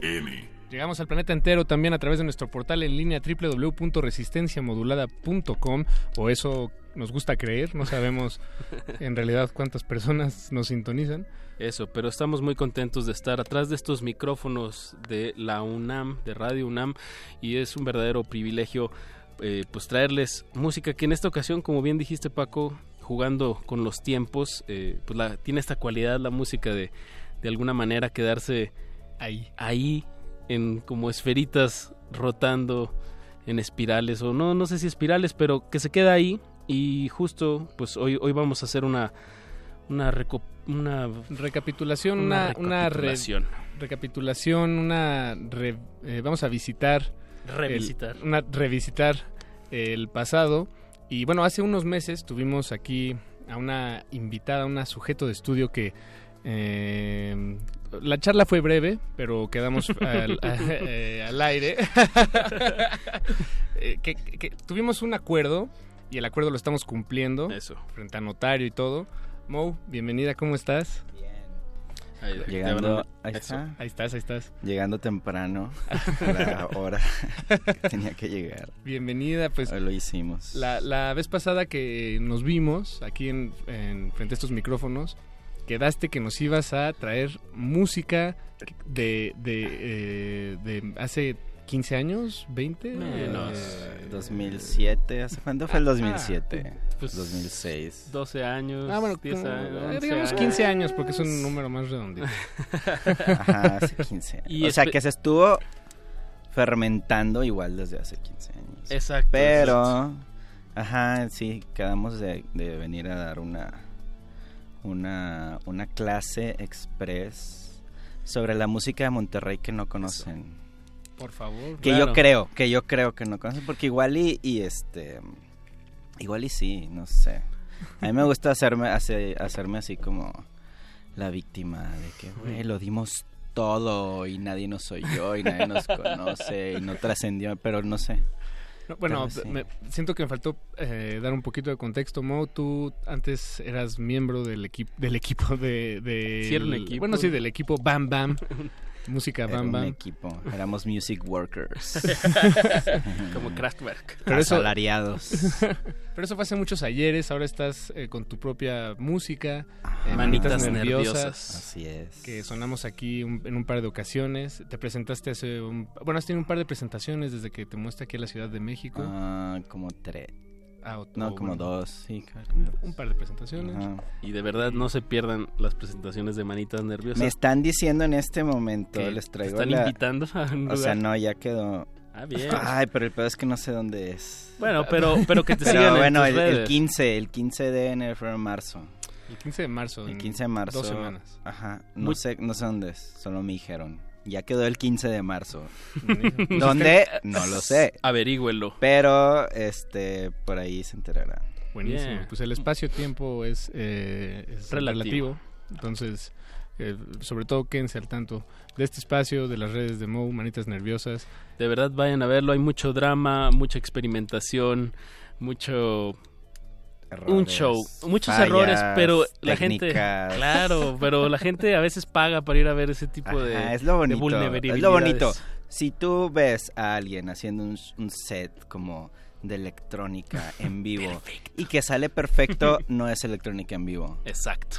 Si la riegan, güey, y si no les sale bien y de repente se les apaga y tienen que y no se sincroniza y no y es que entonces sí lo están haciendo en vivo y eso es de apreciarse y eso es bonito. Claro, Completamente el error, la belleza del error. Pues esta semana estamos viajando en el tiempo en resistencia modulada y como bien lo dijimos, vamos a viajar eh, 15 años hacia atrás. A, a Monte- a la ciudad de Monterrey. Uh. ¿Qué estaba pasando a mediados de los 2000, Smoke? ¿Qué, en qué se vivía? Monterrey había era como una una cosa muy bonita porque como con la re- eh, el apogeo del MySpace o sea cuando ya era como súper ah, conocido y normal que todo el mundo tuviera un MySpace Como Facebook Ajá, ahorita. pues fue, fue una cosa como que... Ah, o sea, puedo tener una banda y puedo subir mi música y me pueden oír y me pueden dar likes y me pueden conocer comentar más y bla, bla, bla. Que antes de eso a lo mejor había otras como Medios. redes, ajá, pero no, ninguna como MySpace. Ustedes lo saben, Sí, lo vivieron. Sí lo vivimos. Entonces, yo creo eso detonó en Monterrey, no sé si en- me imagino que en todos lados del mundo, pero en Monterrey detonó una resurgencia de muchas bandas. Entonces, todo el mundo tenía bandas, todo el mundo tocaba, todo el mundo grababa y producía y subía sus cosas y todo el mundo hacía tocadas. Entonces, en la semana tocabas hasta tres veces. Podías tocar dos veces un viernes y una vez un sábado. Y era una locura, o sea, era... Digo, había una, dos, tres, cuatro bandas chidas que eran las que querías ir a ver, pero si tú, tú, tú, tú tenías una banda, tocabas un chorro. y, y llegó un punto en el que este nos dimos cuenta que había varias bandas que nos gustaban mucho, pero ninguna tenía cosas grabadas. Y de ahí nace Nene Records. Entonces dijimos, güey, vamos a este, vamos a grabarlas. No sabíamos cómo, no, nadie tenía como Equipo un- un- profesional. Ajá, un- nadie tenía estudios de eso, ¿verdad? Entonces fue como que, güey, pues vamos a, a a Juntar esfuerzos. Sí, o sea, juntamos dinero, compramos equipo en las casas donde vivimos o donde ensayábamos o así. Pues ahí empezamos a grabar a las bandas que nos gustaban, que también eran como pues bandas de nuestros amigos y este o que de- después nos hicimos amigos por estar en las tocadas y todo. Y de ahí salió Nene Records, o sea, como de esa este pues ver que nadie tenía el varo para ir a un estudio y grabar. Entonces, pues y era gente que entendía su música y pues a mí me tocó, o bueno, no me tocó, yo dije, pues ok, yo produzco las bandas Y- sin saber cómo. ¿Y cómo te las arreglas? Bueno, Sin saber cómo, pues por investigando. Bueno, claro. Y este. Y haciéndolo. Y, haciéndolo. Y la neta, pues sí fue como un proceso muy largo. Y lo primero que hicimos fue para el 2007 la primera compilación, la primera y única compilación de Nene Records. Y este, que ahorita les pasamos el link donde lo pueden oír todo. Y. Está muy fácil y de eso, llegar a ese y eso, ajá, pongan Nene Records. Exacto. No, hay otros, hay unos como Nene Records así como de reggaetón o una cosa así, entonces Ah, los puedes confundir. Pero, este, sí, es como Nene Records Free Music Archive. ¿no? Ya. Y, y bueno, pero de ahí salió, o sea, de ahí salió todo. Eso, Mo. Pues estábamos en, en el 2007 y está este interés y bueno, y están viendo que está sucediendo pues mucho, mucha escena, mucha gente que está haciendo música. Eh, eh, hay este tono, digamos, punk en el sentido, como tú lo has dicho, de hazlo tú mismo, pero también me llama la atención como en, en este sentido punk, ¿a, a qué le estaban como contestando en ese momento en Monterrey o qué sienten que, que no... Ay, no sé, Ajá. o sea, er- no, no creo que le estuviera, o sea, era... am, O simplemente un- estaban haciendo su escena. Era un intento de hacer... Algo diferente. No, o sea, lo que estábamos haciendo, o sea, de hacer visible lo que estábamos haciendo porque era invisible completamente, porque no había material. No había material que pudieras oír de que, ah, está bien chida tu banda, tocaste ahorita y de que, ¿dónde? Véndeme un demo, güey, o lo que sea, que nadie te... Ajá, o sea, nadie iba y te pedía que le vendieras un demo porque nadie compraba los demos, nadie compraba CDs, nunca en la vida. Entonces, ajá, de que, güey, ¿dónde puedo escuchar tu música? Y es de que, ay, pues, güey, es que no tengo nada grabado, güey. Vamos a tocar el próximo mes. Ajá, entonces pues como que, eh, eh, o sea, fue por eso, o sea, bueno, de mi parte a lo mejor había más gente involucrada, había mucha gente involucrada en Nene Records, entonces a lo mejor cada quien tiene su, su, su versión de la historia, pero para mí fue como, como, ok, o sea, voy a, también quiero grabar como el material de mis bandas y queremos tener la infraestructura para poder hacerlo, pero pues también, o sea, es, o sea, tenemos que compartirlo con lo que se nos hace que vale mucho la pena y había cosas que valían la pena. Pues empecemos, empecemos por las visibilicemos. primeras dos. Visibilicemos a través de los oídos. Mm. Eh, ¿Con qué vamos a empezar, Mo? Quiero empezar con las dos canciones que están ahí en ese playlist de la banda Los Margaritos. Que el- la primera va a ser El monstruo del cereal. De un disco que se llama Melcochambre Sónico. Que cabe recalcar que estos discos, Los Margaritos, nunca grabaron con N Records. Tocaban los- con nosotros, Ajá. eran nuestros amigos y todo. Pero ellos tenían como su onda aparte. Al final decidieron como que, que nosotros subiéramos su material que está disponible ahí en internet para todos. Pero pues sí eran como, fueron pre-NN Records, que con otras bandas que se llamaban este, Los Primates. eh, fue lo que hizo que pasaran en Records. ¿no? Entonces, pero de los Margaritos quiero poner El monstruo del cereal. De- que eso es como de su- lo último que sacaron y un clásico de clásico de clásicos que era era la única banda en todo pinche Monterrey que ibas a ver y todo mundo estaba gritando sus canciones. Ok, ok. Todos se las sabían. De cualquier otra banda más popular y que salía en Blair y que habían sacado güey, nadie sabe sus canciones, solo de los Margaritos. Bien. Y esa es Detonaciones. Bien, pues escuchamos, Clásico. escuchamos a los Margaritos aquí en Cultivo de Ejercios. Música del pasado de Monterrey sonando aquí en Radio, Radio. UNAM. UNAM. Cultivo de ejercios.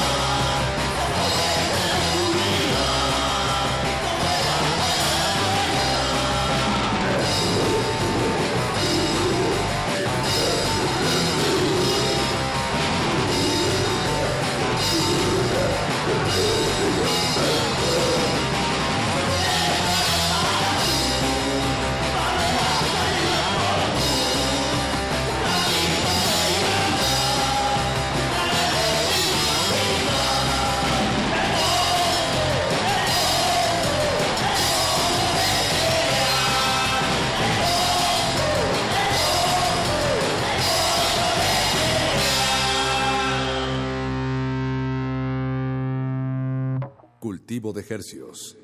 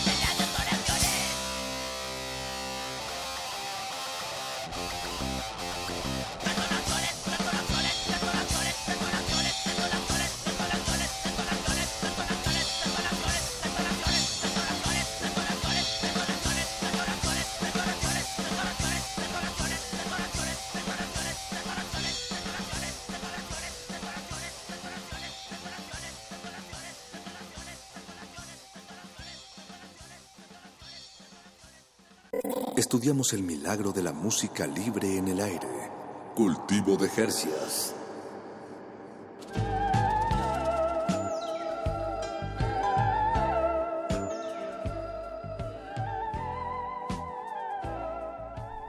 Acabamos de escuchar Detonaciones y antes de eso escuchamos El monstruo del cereal, ambos temas de Los Margaritos, una extinta banda de la ciudad de Monterrey, de mediados de la década pasada y para darnos un panorama de, de la escena underground de que, que sucedió Regiomontana, tenemos aquí a nada más y nada menos que a Mou, Manitas Nerviosas, para que nos dé este recorrido sónico de... El chisme más que Es- nada. Ándale.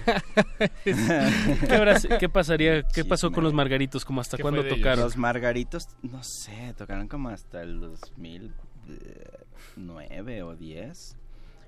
Y...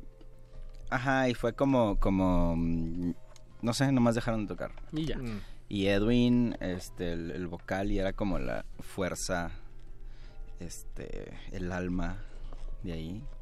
Este, mm, ajá, pues se fue a vivir como a, a otro país y ya, dejaron de existir. Pero, em, sí, dejaron como tres discos ahí, este, súper Equipo raros. Canibalismo en África, Melcochambre Sónico y Rock and Rollandia. Rock and Rollandia. Son clásicos, o sea, no sé, yo no imagino mi vida sin, sin esa banda. Y oh, no sé, o sea, a mí me tocó verlos como desde sus primeros como toquines hasta los últimos y siempre siempre pasaban cosas que no te esperabas.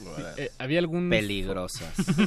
¿Había algún foro en el que en el en que era el foro, el sitio donde ver todas estas Pues bandas? más bien llegó, o sea, eso pasó como hasta que existió el garage, que, que, que por ahí a lo mejor dos, tres personas aquí conocen.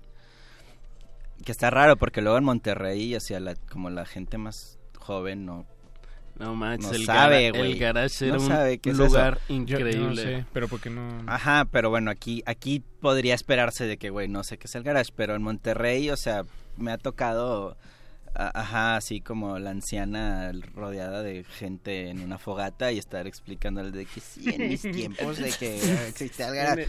Y es como que, güey, ¿cómo no saben que existía ese pedo y si saben que existían otras sí pendejadas como el café iguanas o como esas cosas? Ah, ese, ese sí lo Ese sí lo conozco. A ese sí ha sido. A ese sí ha sido empedarte, güey. Pero, no, el garage era un pedo como muy diferente. Muy especial. Era como un venue pensado para música en vivo. Que no sabías que iba a pasar. Ajá, que era como curado por los dueños, que es Ricardo y Leila, que tenían una como... Puede sonar muy mamón decir curaduría, pero seleccionaban, o sea, seleccionaban este la- las cosas, ajá, las cosas que iban a pasar ahí, quién iba a tocar y todo. Y este, y pues la neta resultó que nuestra onda les gustaba mucho, entonces teníamos ahí como este foro abierto para tocar. Y, y llegó un punto en el que era el lugar así Claro. como hip de Monterrey. este, no sé, a lo mejor duró como unos dos años. Que sería como 2007, 2009. ¿Dos años? O sea, en, do- en Sí duró dos más tiempo, pero tú dices como en este hype, ¿no? Ajá, no sé, ya no sé. Pero, o sea, fue un, o sea, bueno, también hay, hay foros en Monterrey que duran muy poquito, hay foros que, güey, que hasta ahorita están ahí abiertos. Este, El que mencionaste el que recientemente. mencioné, o sea, a pesar de que mataron gente ahí adentro y la verga. Y este, y ahí sigue, y de hecho siguen los balazos.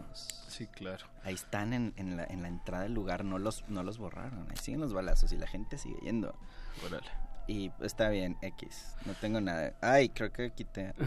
¿Ya no me oigo? No, Ahí sí, te estás escuchando. sí, sí. Es que ya no. Ah, bueno. Es que Tú ya no no, hay en los, en los audífonos. Ya no hay. Pero bueno. Mo, en el blog anterior nos comentabas como sobre el, el MySpace y me bueno es como como una herramienta tecnológica para que florezcan digamos eh, proyectos Ajá. y se den a conocer y ahorita estamos hablando como ya de un, de un lugar físico donde también la gente se ve creo que son dos como elementos como cruciales no que tienen que suceder para Ajá, que eso, que por ejemplo, lo que pasó escena. con Garage fue como un poquito post MySpace.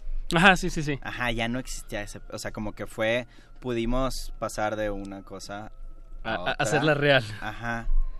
Y este... mm, o cara a cara pues Pero sí es algo que tiene que existir, o sea, tiene que existir como los Espacios. medios este digitales Y, pero no nada más eso, o sea, tienes que tener a dónde salir a, a tocar. Sí, y ver, ver, verse las caras. Ajá, a tocar y a pistear y a, y a conocer gente. Sana que- convivencia. Ajá, que muchas veces, no sé. Eso, es- o sea, como es más difícil a poner un venue y hacer que funcione y pues a veces es como que, ay, pues güey. Se ceba. co- Con, el SoundCloud. ¿Qué otra banda te, te gustaría compartirnos? Uy, muchas, pero como tenemos el tiempo limitado, ahorita lo que estaba pensando era, una, poner a Selma Oxor. Ah, uy. es- Que Selma Oxor, lo que a lo mejor muchos conocen de Selma Oxor, que es un trip muy diferente a lo inicial de Selma Oxor, porque lo inicial de Selma Oxor era Selma Oxor, la que conocen ahorita como Selma Oxor, Leti. Luxor, este, que hace que siguió haciendo cosas increíbles, pero se separó como de este trip totalmente. Y Alexico y Violeta. Violeta, la de Mamá Burger y Ratas del Vaticano. Y ahorita, este. Cremalleras. Sigue Qué buenos nombres. Eh, Cremalleras, ajá, tocan cremalleras y tiene más bandas que ya no sé, mm, ajá. Pero, este, Selma Oxor, el primer disco eran ellos tres y hicieron Garras. un desmadre. Era una cosa, era un monstruo. Y luego, ¿qué dije que íbamos a poner? A Mockingbot. ¿Cuál, cuál? Porque tenemos tres. No, vamos a poner. Ah, bueno, de Selma Oxford vamos a poner Abrázame, demonio. Y de Mockingbot vamos a poner una canción que se llama Down. Bien. Que es de su último disco antes de que se separaran. Y son unas joyas. O sea, realmente. O sea, yo daría la vida porque la gente conociera estas maravillas. Pues, No, no, no tienes que darla ya. No tengo que dar. Ajá, o sea, bueno, Afortunadamente. estoy, da- estoy dejando un pedazo de mi vida aquí. ¿no? Pero, Pues compartamos. pero, ajá, o sea, Selma Oxford y Mockingbot también fueron cosas importantes que marcaron mi vida. No sé si la de ustedes o la de Monterrey, pero. Pues que marquen las, Pensemos las sí. frecuencias del 96.1 de FM. Recuerden, están escuchando. Cultivo de ejercios.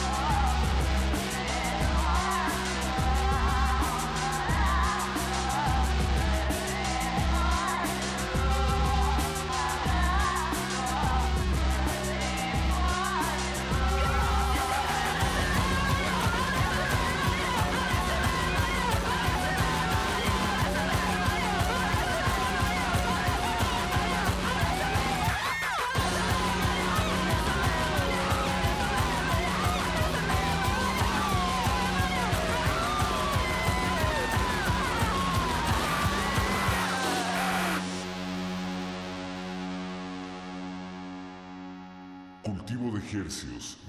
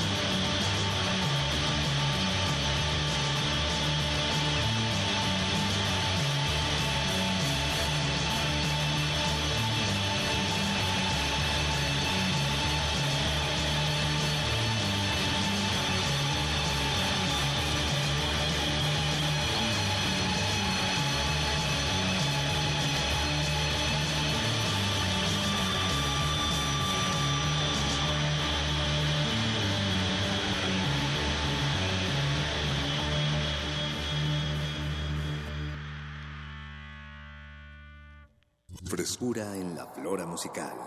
Cultivo de Jercias.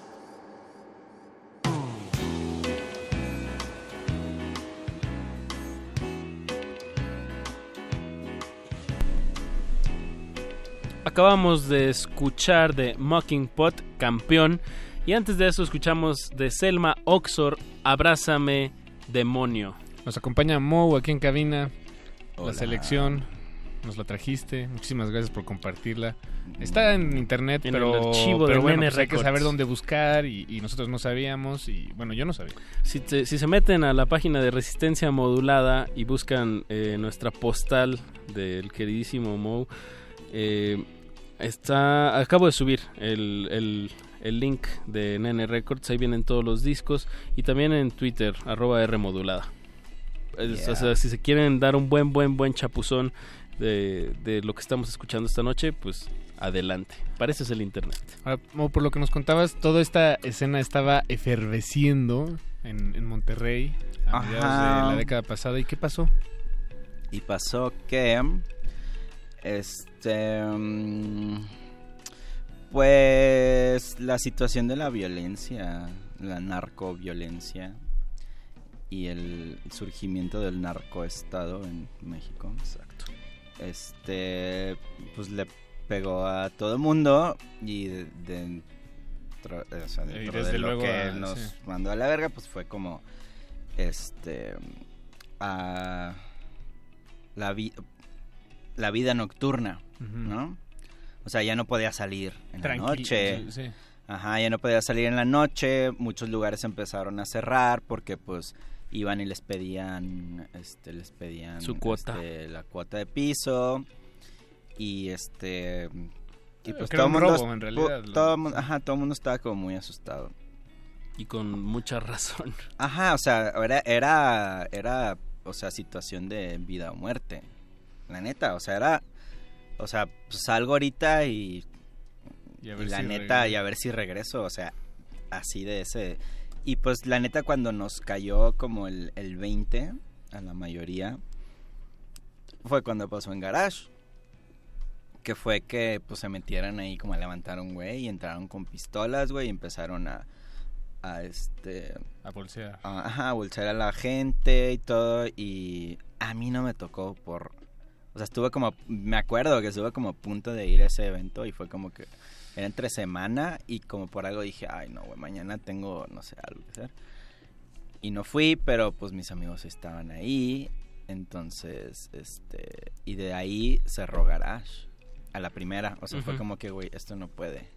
No puede seguir siendo. Y, y, y bueno, o sea, Garage sí, siguió teniendo vida, o sea, siguió como intentando hacer otro, ah, experimentando como con otros modelos de, de, de, de- ajá, de cómo hacer los eventos, porque, güey, ¿por qué tiene que ser ah, viernes y sábados en la noche y la gente empieza a llegar a las 11, 12 de la noche a pistear, nomás para oír una banda que puede estar muy chida. Es como que intentaron otros horarios, otros días, otros así, ¿no? Sí, también respondiéndole a la violencia nocturna. Ajá, o sea, le tenías que sacar la vuelta a eso. Y pues, este, pues al fin de cuentas lo que la quiere gente es salir a pistear. A olvidarse de sí. Ajá. Ajá, o sea, era muy difícil que un domingo a las 5 de la tarde llegaran para ver una banda que habían traído de... de Sí, de- de Columbus, Ohio. O una mamá, ¿sí? Este, entonces está, estuvo muy difícil hasta que cerró Garage. Y, mm, y pues, güey, y nadie le siguió. O sea, era como que de Garage había como foros como más chiquitos a los que pues podías ir a tocar y podías hacer cosas, pero pues fueron los primeros en volar también. Porque esta gente de Garage estaba como súper comprometida en seguir haciendo cultura de música y de bandas en. Pero ahí, ahí fue como el corte. Y luego no pasó nada por dos, tres años. Y luego no siguió pasando nada en Monterrey. Bueno, pero, pero ese compromiso, eh, digo, está, lo tenían lo- los dueños de Garage, mencionaste sus nombres, no, se me olvidaron. Ricardo y Leila. Ricardo y Leila. Los amo. Y también tú y, y, bueno, y tus, tus, tus amigos, tus, tus colegas, también tenían ese compromiso en cierta... Pero por el, por el otro lado, ¿no? Más bien el... Pues ya más como lado de cuan- grabar, cuando estaba pasando eso, registro. ya fue más como... am, ya eran como más esfuerzos individuales como de bandas. Ya no era más... Ya no era como que vamos a seguir grabando y vamos a seguir publicando. O sea, eso fue como Se calmándose un atomizó. poco y cada quien se, se empezó a enfocar como en sus proyectos. Y ahí fue como que en N Records ya no era el proyecto de todos, sino cada quien tenía su proyecto y ya empezó como a, a- a diluirse un poco la energía y el esfuerzo que le imprimíamos ahí. Mo, digo, aparte que nos estás compartiendo, eh, tengo entendido, aparte de que eh, has estado en, en varios en varios proyectos literal sobre el escenario eh, de varios, eh, pues sí, de bandas de Nene Records como Bam Bam, eh, ¿cuál- ¿cuáles otras? Eh, penetración XY, X, XY, penetración cósmica, hasta en Mama Burger llegué a tocar. Pero también estuviste en- el proceso de, de producción, ¿no? También sí. ese fue tu, tu mano, tu oído en, en este proyecto. Ajá. Eh, en- ¿Estuviste involucrado casi en todos o en cuáles proyectos? En- o sea, en lo que está como en N Records, todo. Menos en los Margaritos. Creo que a los Margaritos solo les produje y les grabé como dos, tres rolas. Pero de los demás sí estuve encargada ahí como de, de, de la talacha, de la grabación y la producción. Que era como lo que me gustaba mucho. ¿Y qué Me buscaba? gusta ¿Qué, mucho, qué- qué de- crees que, digo, teniendo un, un catálogo así, un abanico tan amplio, eh, ¿qué crees que caracterizaba el sonido que tú buscabas en, es- en las bandas? No sé. O sea, porque era como era era como un en- encuentro, o sea, era un como un encontronazo así de como como cabeza con cabeza, así como de, de entre lo que yo quería lograr y las expectativas de la banda. Entonces siempre había como eh, una disonancia muy loca, como que no, es que nosotros queremos sonar a esto. Y era como que, pues, güey, pues no sé, o sea, yo quiero Suenen que a suene ustedes. a esto porque es lo, o sea, como ya, es como lo que nos puede dar el equipo que tenemos. Siempre, siempre hubo así como fricciones con todas las bandas con las que grabé. Pero mm, al final el- yo creo el resultado es como bonito, o sea, es como, para mí es único. Para mí es como súper, súper, súper único. Mo, ¿qué, qué te gustaría escuchar? ¿Algo de, de los proyectos donde tú tocabas o algo que, que tú Ahorita produjiste? había pensado. O Micha y Micha. Mira, había pensado poner una canción muy bonita que hace ya rato la oí y me sacó unas lágrimas. Ándale. Que es de Mamá Burger. Que se, la rola se llama 17. Mamá Burger, ok. ¿Y, qué Y- otra- con cuál otra la Y ponemos? la otra, esa era una banda que tenía anhelo con Luxor y con Violeta. O sea, era como... O sea, si lo piensas ahorita ya era como una super banda. Porque era como... O sea, anhelo, güey, con Selma Oxor y con Violeta. O sea, era como... Todos estos eran como unas super bandas.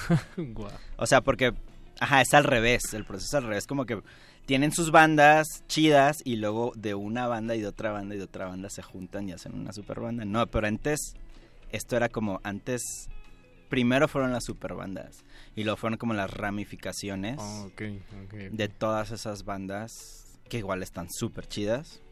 Pero esa, una es Mama Burger, la relación me 17 y la otra que quiero poner es una banda que yo tenía con Anhelo, que nomás éramos Anhelo y yo.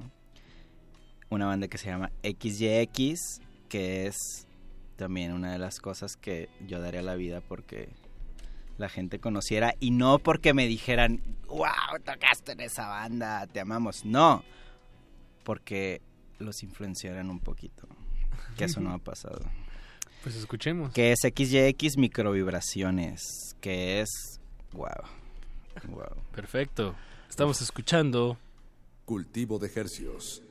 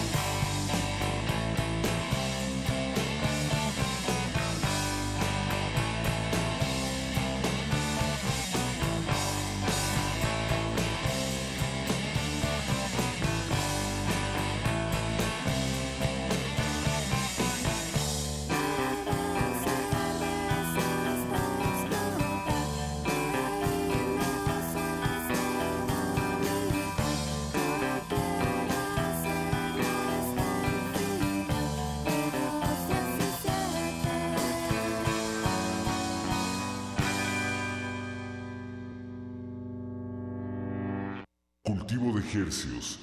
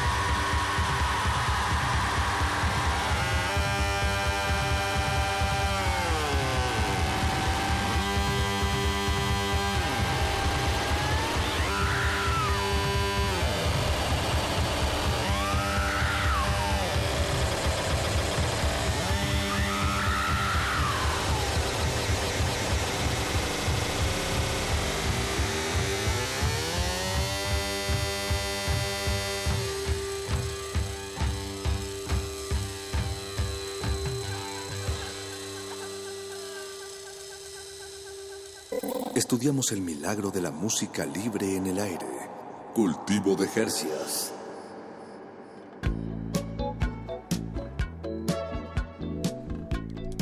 Tiempo apremia, es momento de terminar esta emisión de Cultivo de Ejercicios. Por supuesto, no sin antes agradecerle a Mo.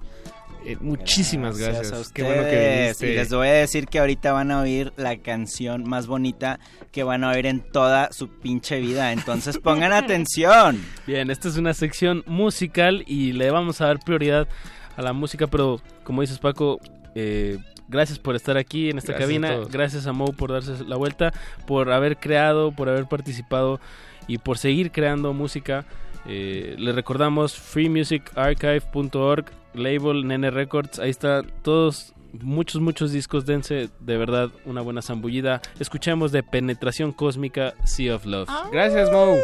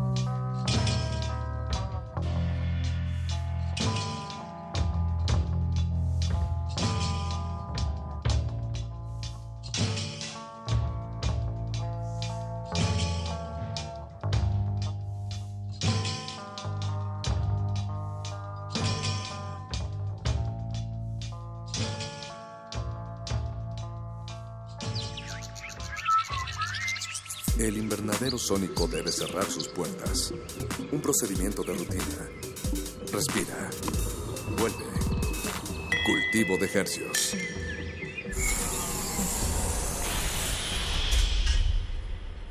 Resistencia modulada. Universidad Nacional Autónoma de México. La Universidad de la Nación.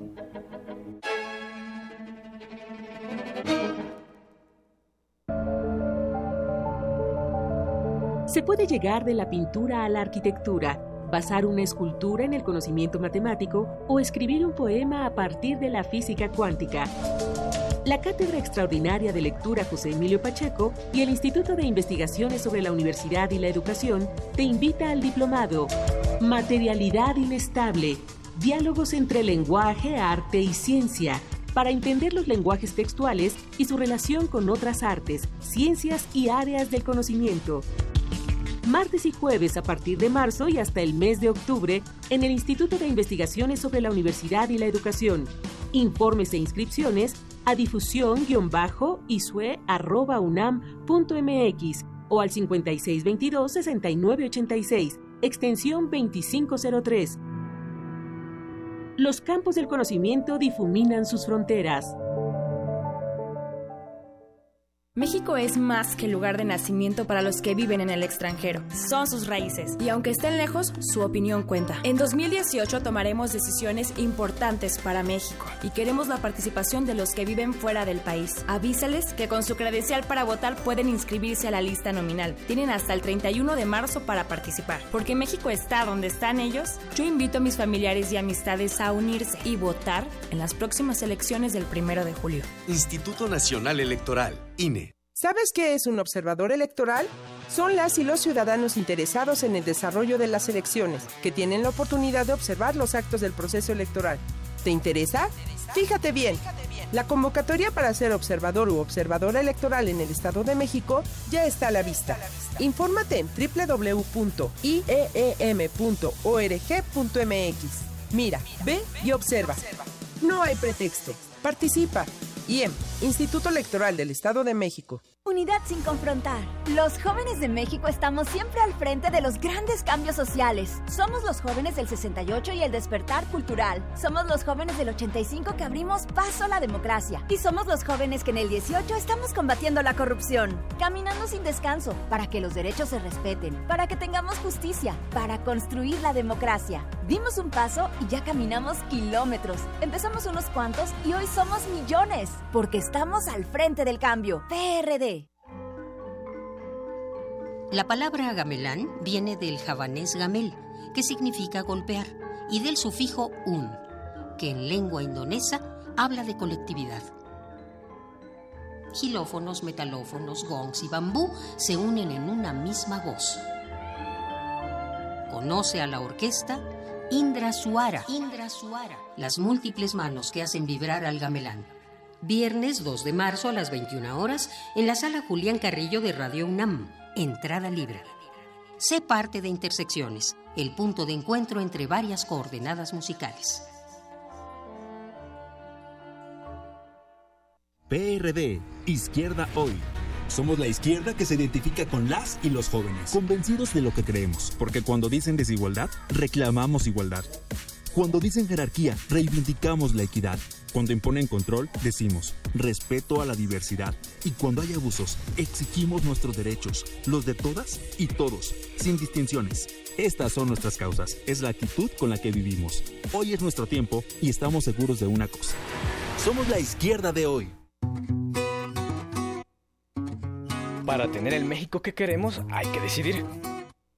Para poder decidir tenemos que participar. Y para participar hay que recoger nuestra credencial para votar. Recuerda que el 16 de abril es la fecha límite para recoger tu credencial en el módulo del INE donde hiciste el trámite. Porque mi país me importa, yo ya estoy listo para votar en las próximas elecciones. Instituto Nacional Electoral, INE. El primero de julio de 2018 en el Distrito Federal. ¡Corte! Ya no es Distrito Federal, ahora es Ciudad de México. ¡Tres, dos! En la Ciudad de México elegiremos jefaturas delegacionales. ¡Corte! Ya no son jefaturas delegacionales, ahora son alcaldías. ¡Tres, dos! En la Ciudad de México elegiremos alcaldías cada tres años. ¡Corte y queda! Seguimos siendo chilangos, ¿no? Claro. Instituto Electoral de la Ciudad de México.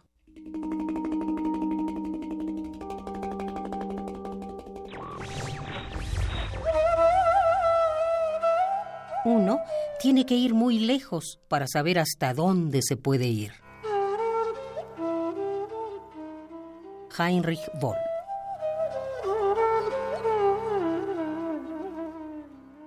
Radio UNAM Resistencia modulada.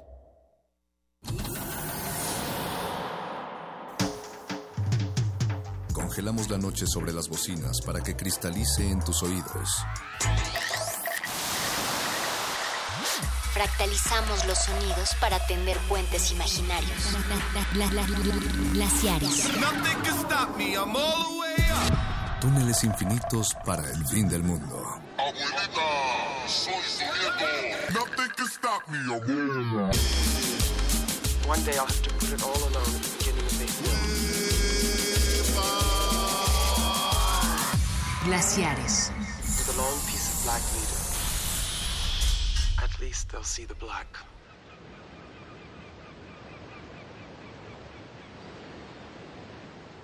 Préstame tu máquina del tiempo.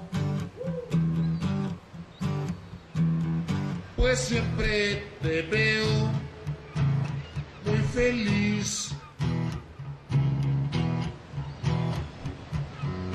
No seas egoísta está el cuento.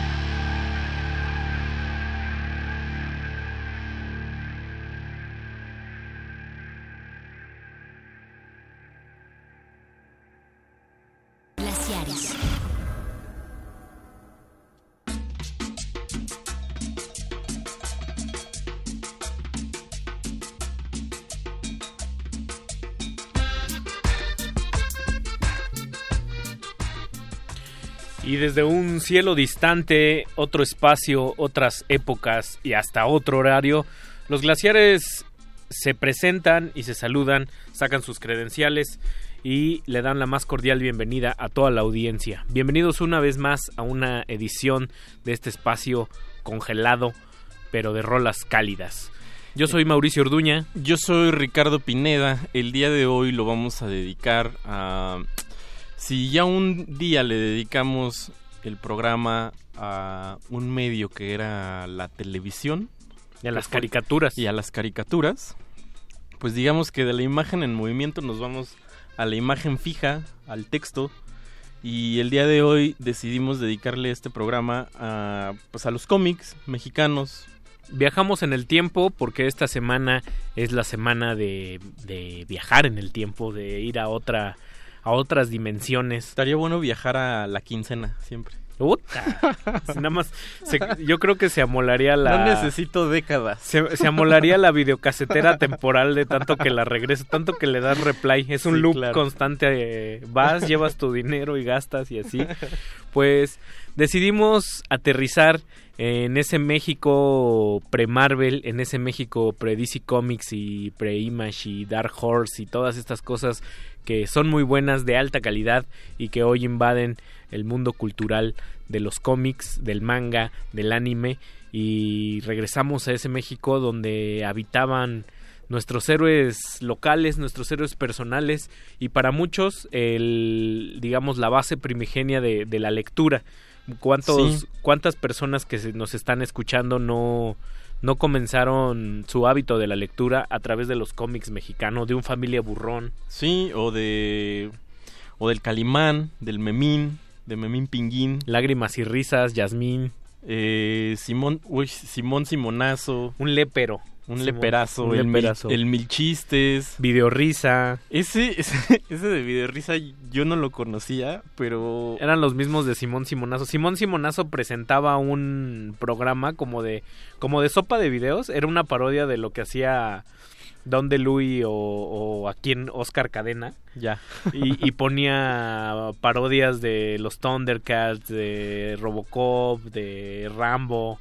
O sea, pero se robaba las imágenes de o los dibujaban? Los dibujaban todos ellos, pero eran versiones, pues, digamos, léperas, muy mexicanas. Qué padre. Vamos a desentrañar muchas de, muchos de los linderos de los cómics mexicanos, así que si ustedes nos están escuchando, escríbanos en redes sociales, en Twitter estamos como arroba Rmodulada. Y en Facebook estamos como Resistencia Modulada. Ah, ¿qué escuchamos al principio? Abrimos la noche con el gallito inglés eh, de Surdoc Movimiento, en ese entonces Surdoc Movimientos, de su primer disco Antena de 1997 mucho, mucho ojo a los años porque más adelante vamos a abordar algo acerca de, los años de las rolas que vamos a estar poniendo. Escríbanos ahí en redes sociales y díganos qué canciones hay sobre cómics mexicanos. Está bueno el reto, ¿eh? Sí, está bueno y también que nos escriban pues qué era lo que ustedes leían, con qué se adoctrinaron.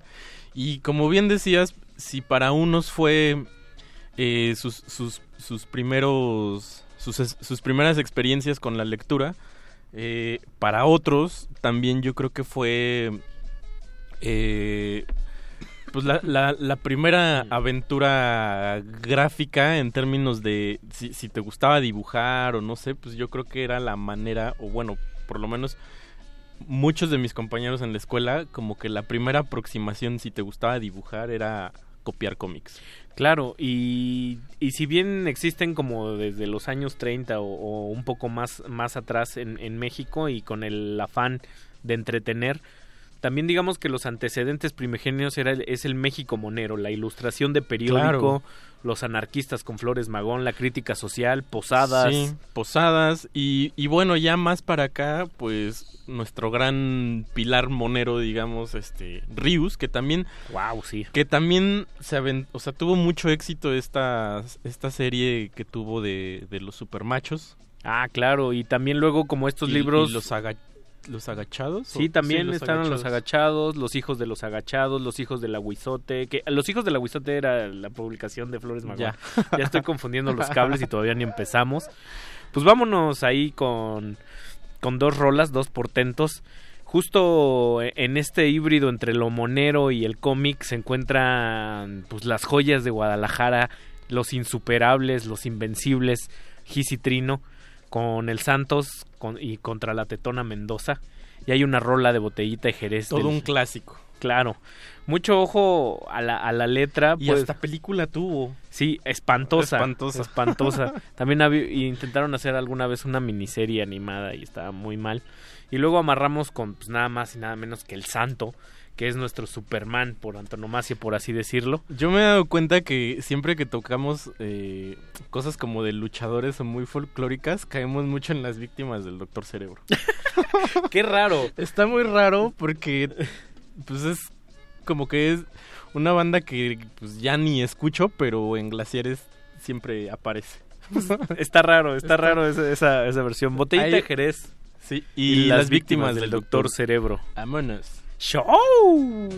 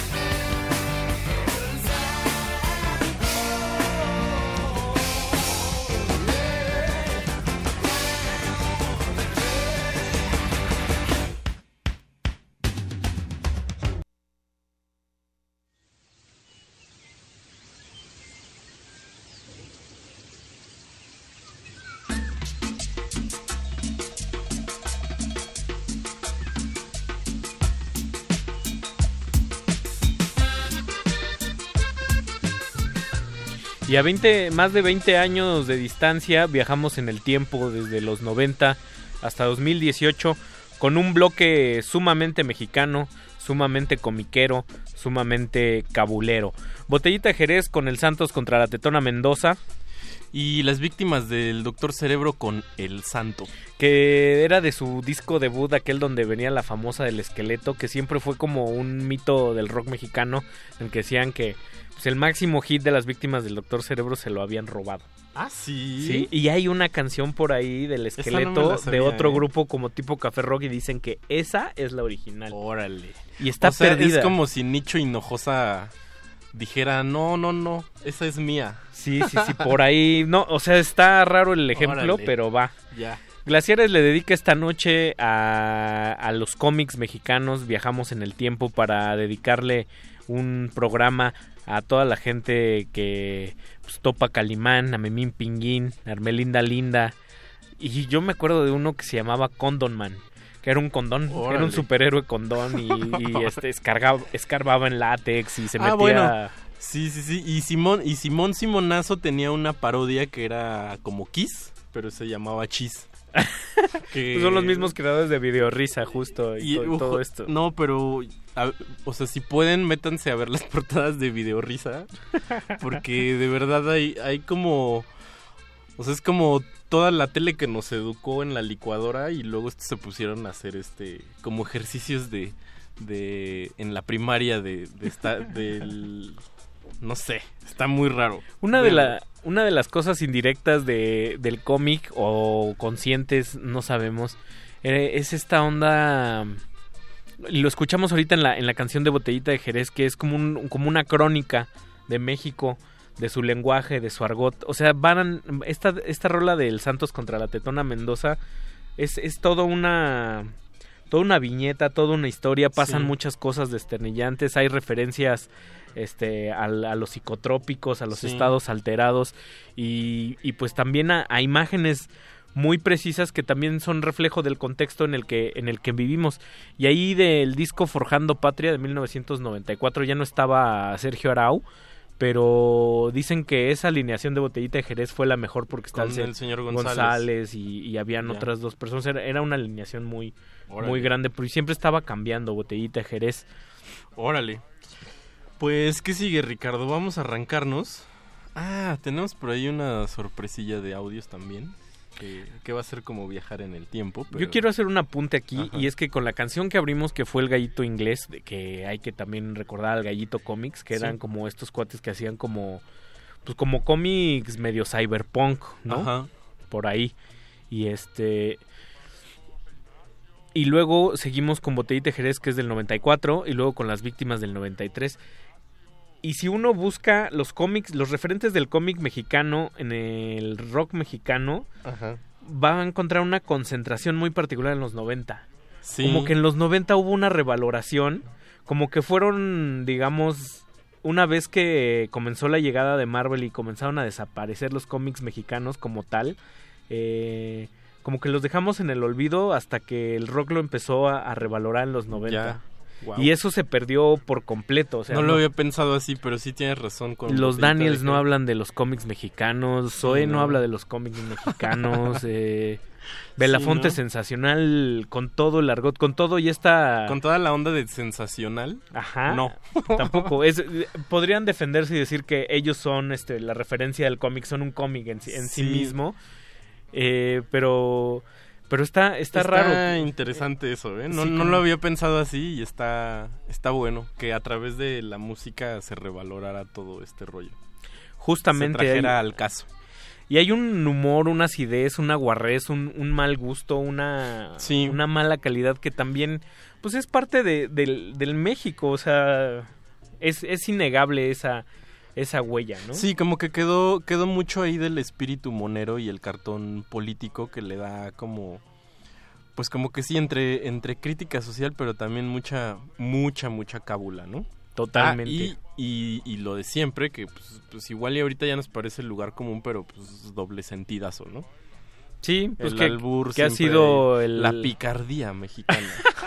que ha sido históricamente pues el nuestro norte del humor, ¿no? O sea, sí.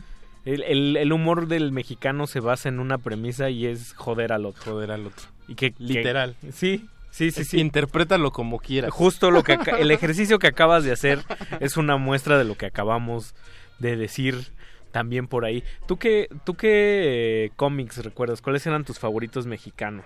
porque, por ejemplo, a mí, por ejemplo, la familia Burrón nunca me entró. No, no, yo a la familia Burrón llegué ya tarde. Y... Era como familia pobre que le pasaban cosas. Y de hecho cuando lo conocí, cuando conocí y supe que era la familia Burrón, como que entendí muchas cosas de mis tíos que decían, ay, que el copetito de Felipín, ¿no? Y cosas así. Entonces como que fui entendiendo cosas, pero yo creo que el primer cómic que sí tuve en mis manos fue el Mil Chistes.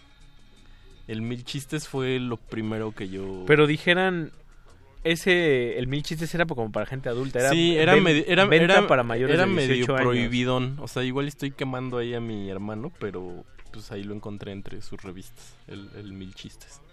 Pues vámonos con otro bloquezazo y curiosamente también de los 90 con un personaje pues que muchos conocemos y que sigue vigente hasta hoy en día en, en los semáforos en los parabuses que es una persona como Solín de uno de los grandes discos del rock mexicano, que es El Circo de la Maldita Vecindad.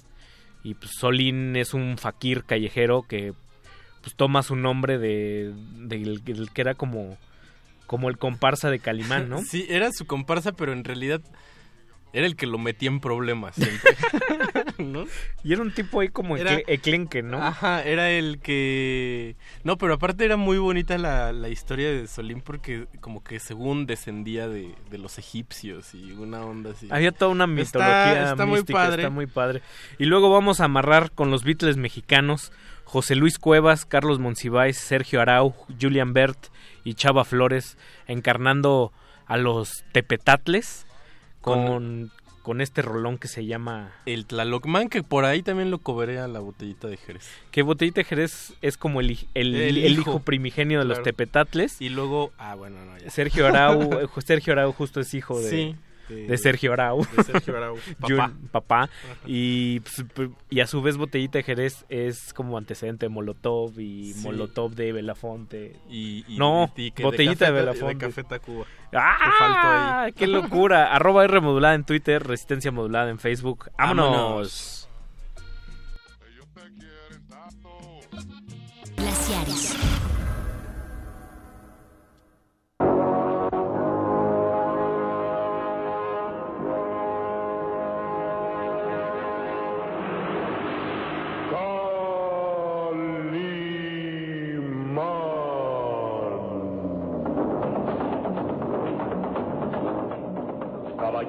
Los hombres, galante con las mujeres, tierno con los niños, implacable con los malvados. Así es. Calimán, el hombre increíble. Profanadores de tumbas. Una aventura que se desarrolla en el legendario Egipto, actuada por la gentil estrella Patricia Morán, con Luis Alba, Mónica Miguel, Enrique del Castillo, Omar Jasso, Isidro Olace, interpretando a Calimán, el propio Calimán.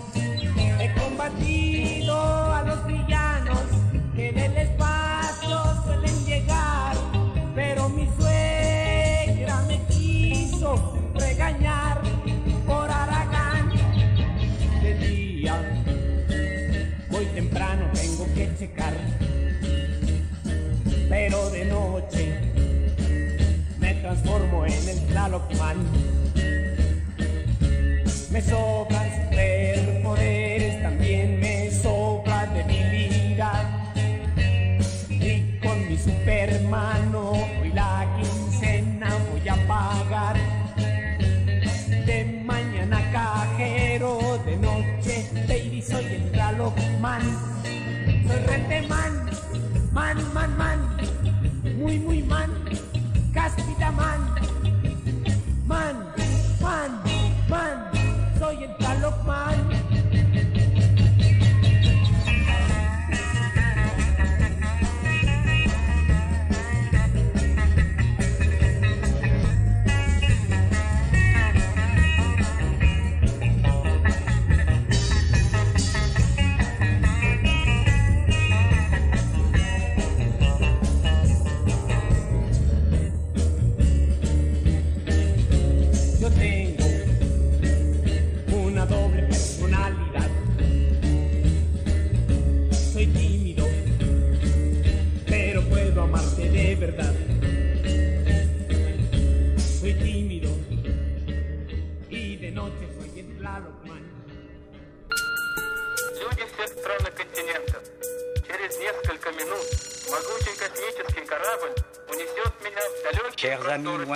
très proches, habitants de tous les pays et de tous les continents, dans quelques minutes, un puissant vaisseau cosmique m'emportera loin dans l'espace. Hermelinda Linda sonando en las canciones del primer disco de Manu Chao con el famoso Te lo dije bien clarito de Evita Muñoz Chachita y más referencias de la cultura popular mexicana derivada en esos cómics que antes de que llegara la invasión extraterrestre norteamericana se llamaban cuentitos. Cuentitos, historietas.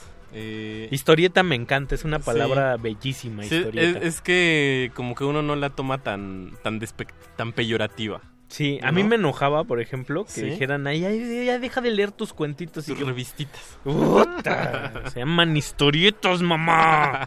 Me revientas, Smalls.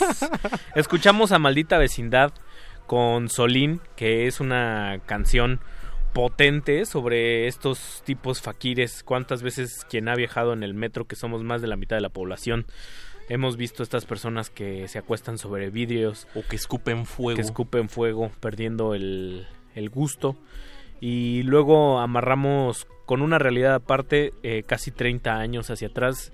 En 1965, eh, un productor de teatro le pide a José Luis Cuevas que genere una banda ficticia como en alusión a los Beatles para montar un, un show de, de cabaret y así nacen Los los, tepetatles. tepetatles que son digamos el pues son el parteaguas y el fundamento principal junto con los ochimilcas del rock mexicano cábula. Sí. O sea, los Yucatán a Gogó y el Vísteme de Calimán viene de ahí. Órale. Eh, Botellita de Jerez viene de ahí. Café Tacuba viene un poco más de los ochimilcas, pero también hace referencia claro.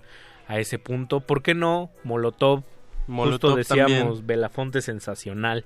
Y muchos de estos grupos, pues que le cabulean, pero pues un siempre igualados.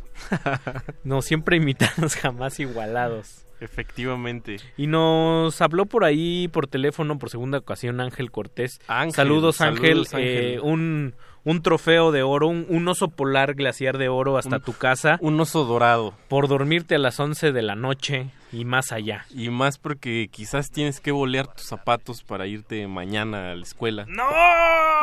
No, uno los bolea el domingo, ah, ¿no? Y ya no los vuelve a bolear. Yo hacía, yo hacía una, una cosa de muy mal gusto y era, y era que cuando los tenía sucios entre semana y los tenía que bolear pues nada, le pasaba un trapito y el famoso spray para el pelo, el Aquanet. Ándale. Para que se vieran con laca. Qué truquero.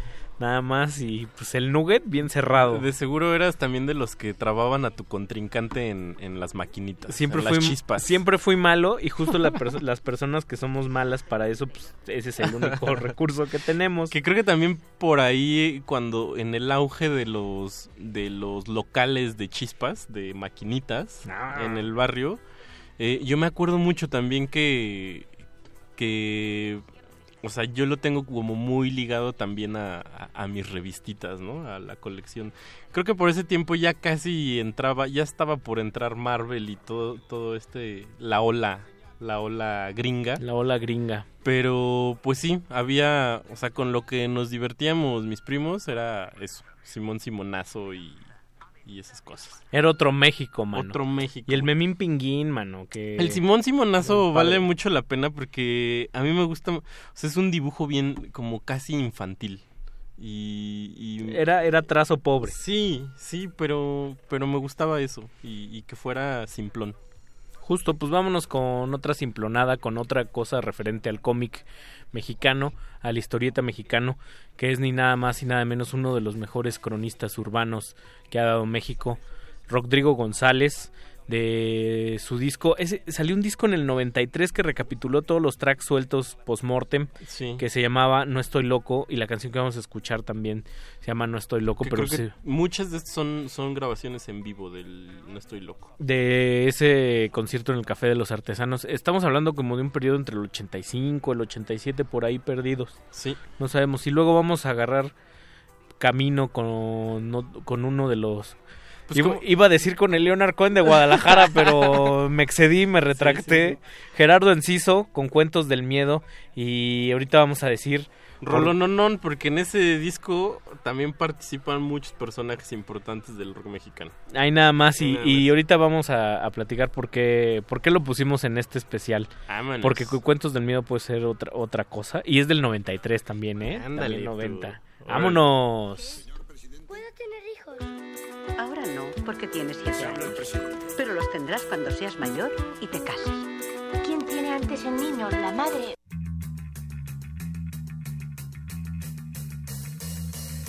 Glaciares.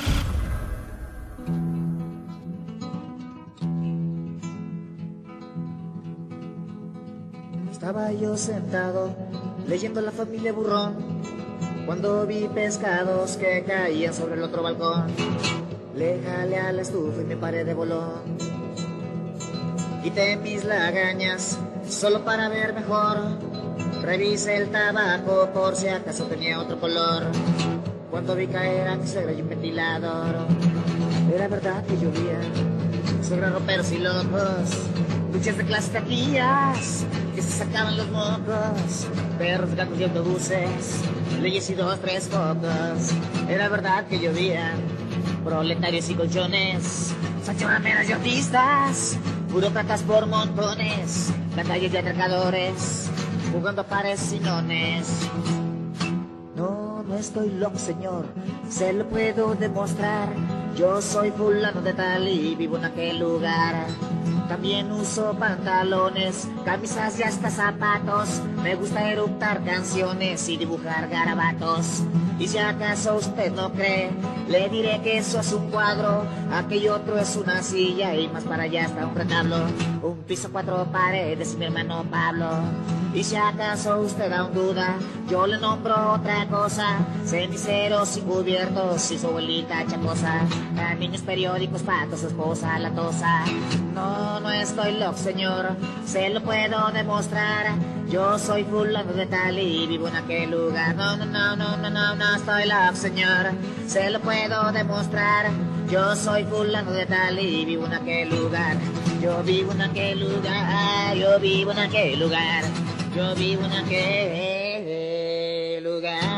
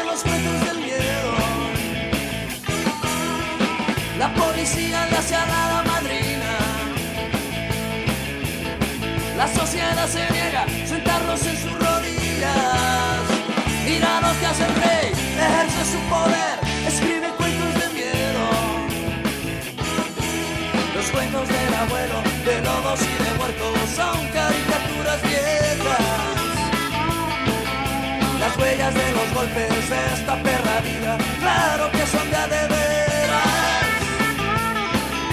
Enciéndeme las velas que no quiero ver los brujos llegar.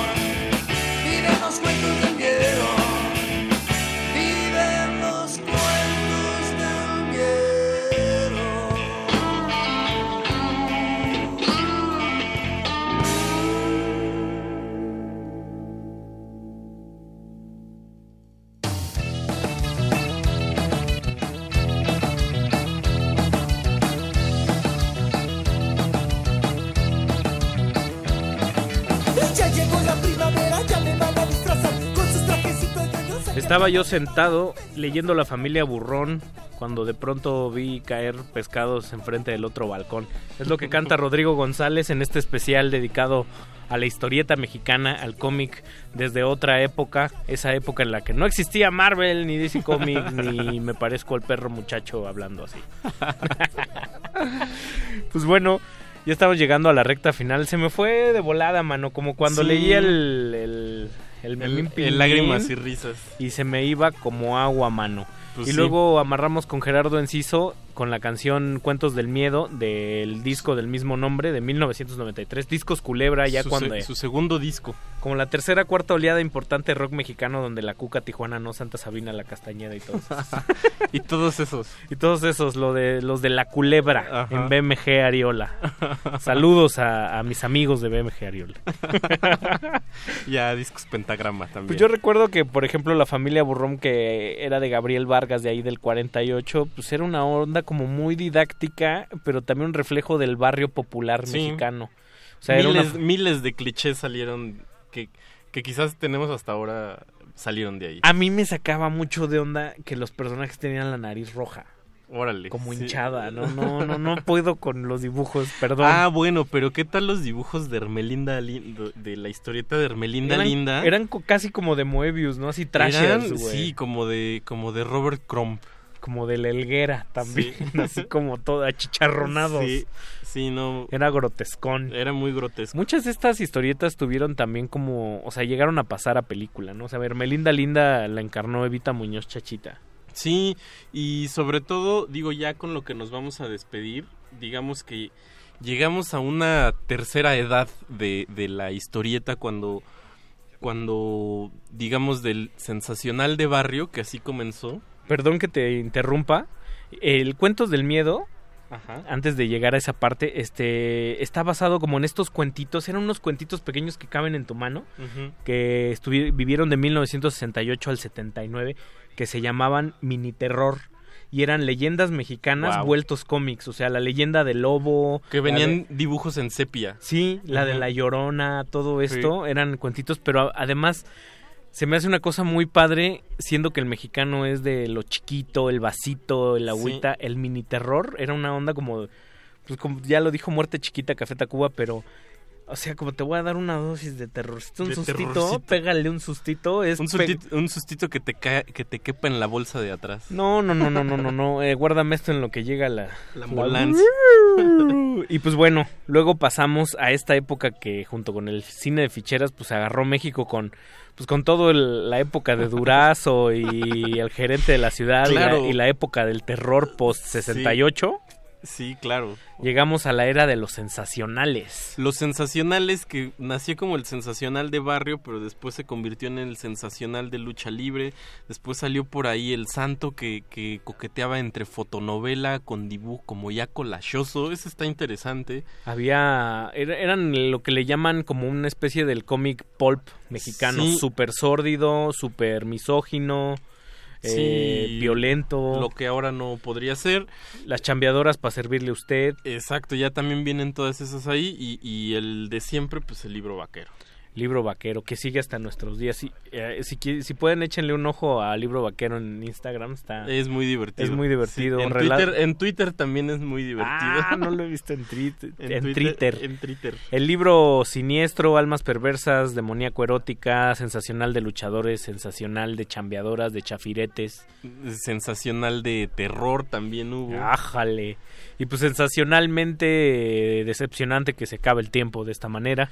Hoy viajamos en el tiempo, vamos a, vamos a terminar este Glaciares con Carlos y José.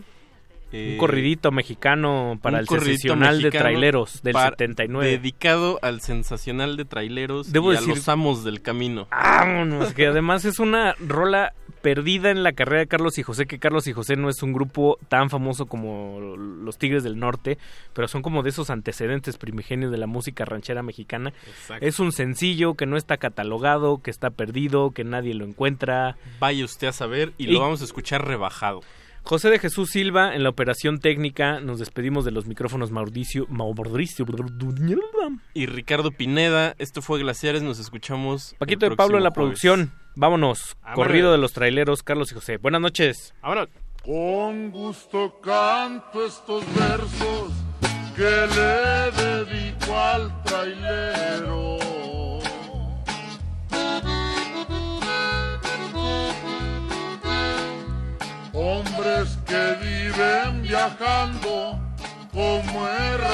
Misioneros, cargan su vida en un hilo pero eso sí con dinero.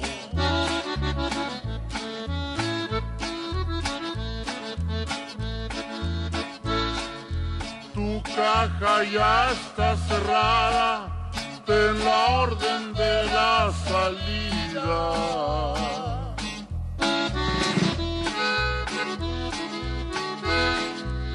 Esta carga es muy urgente ten precaución con tu vida. Las precauciones son buenas, la sierra está muy oída.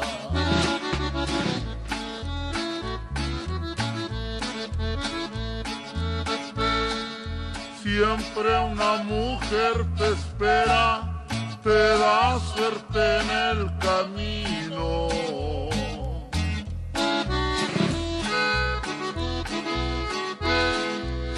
Al trailero no le importa que en la sierra esté el destino. Si esta es buena o mala suerte, conforme con su camino. La carga está en su destino y el trailero descansando.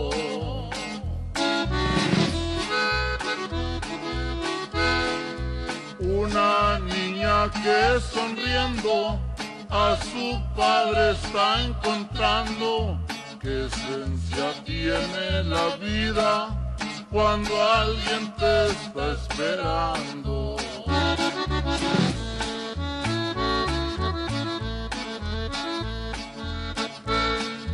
Tu caja ya está cerrada, correr siempre es tu destino.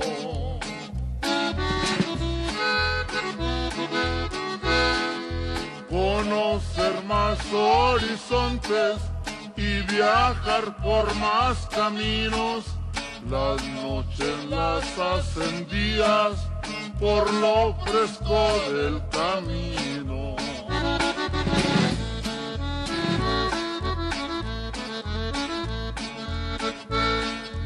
Cantando ya me despido, le digo adiós al trailero.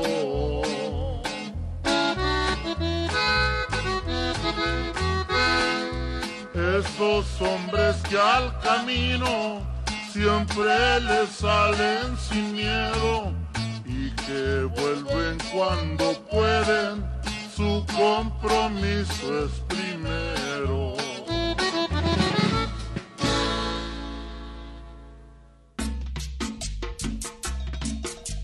Pero cuenta, cuenta, Sarur.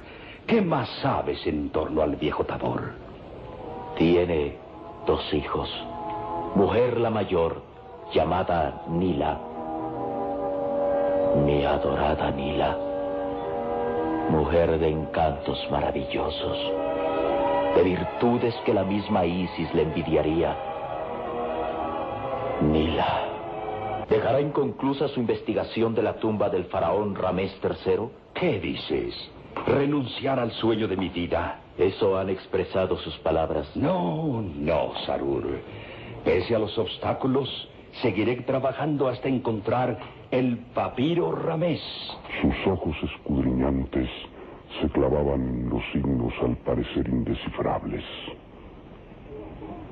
Y a su lado, el egipcio Sarur observaba. El egipcio Sarur.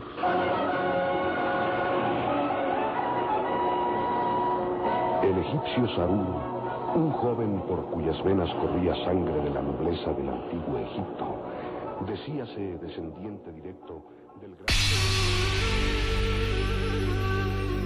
Por siglos nos hemos hecho escuchar. Nacimos como parte de esa inmensa mayoría. Hablar, Escuchar. debatir, proponer, cuestionar. Está en nuestra naturaleza. instrumentos de conciencia de nuestro pueblo. Usamos el sonido porque atraviesa obstáculos. Muros, fronteras. Nosotros somos la resistencia.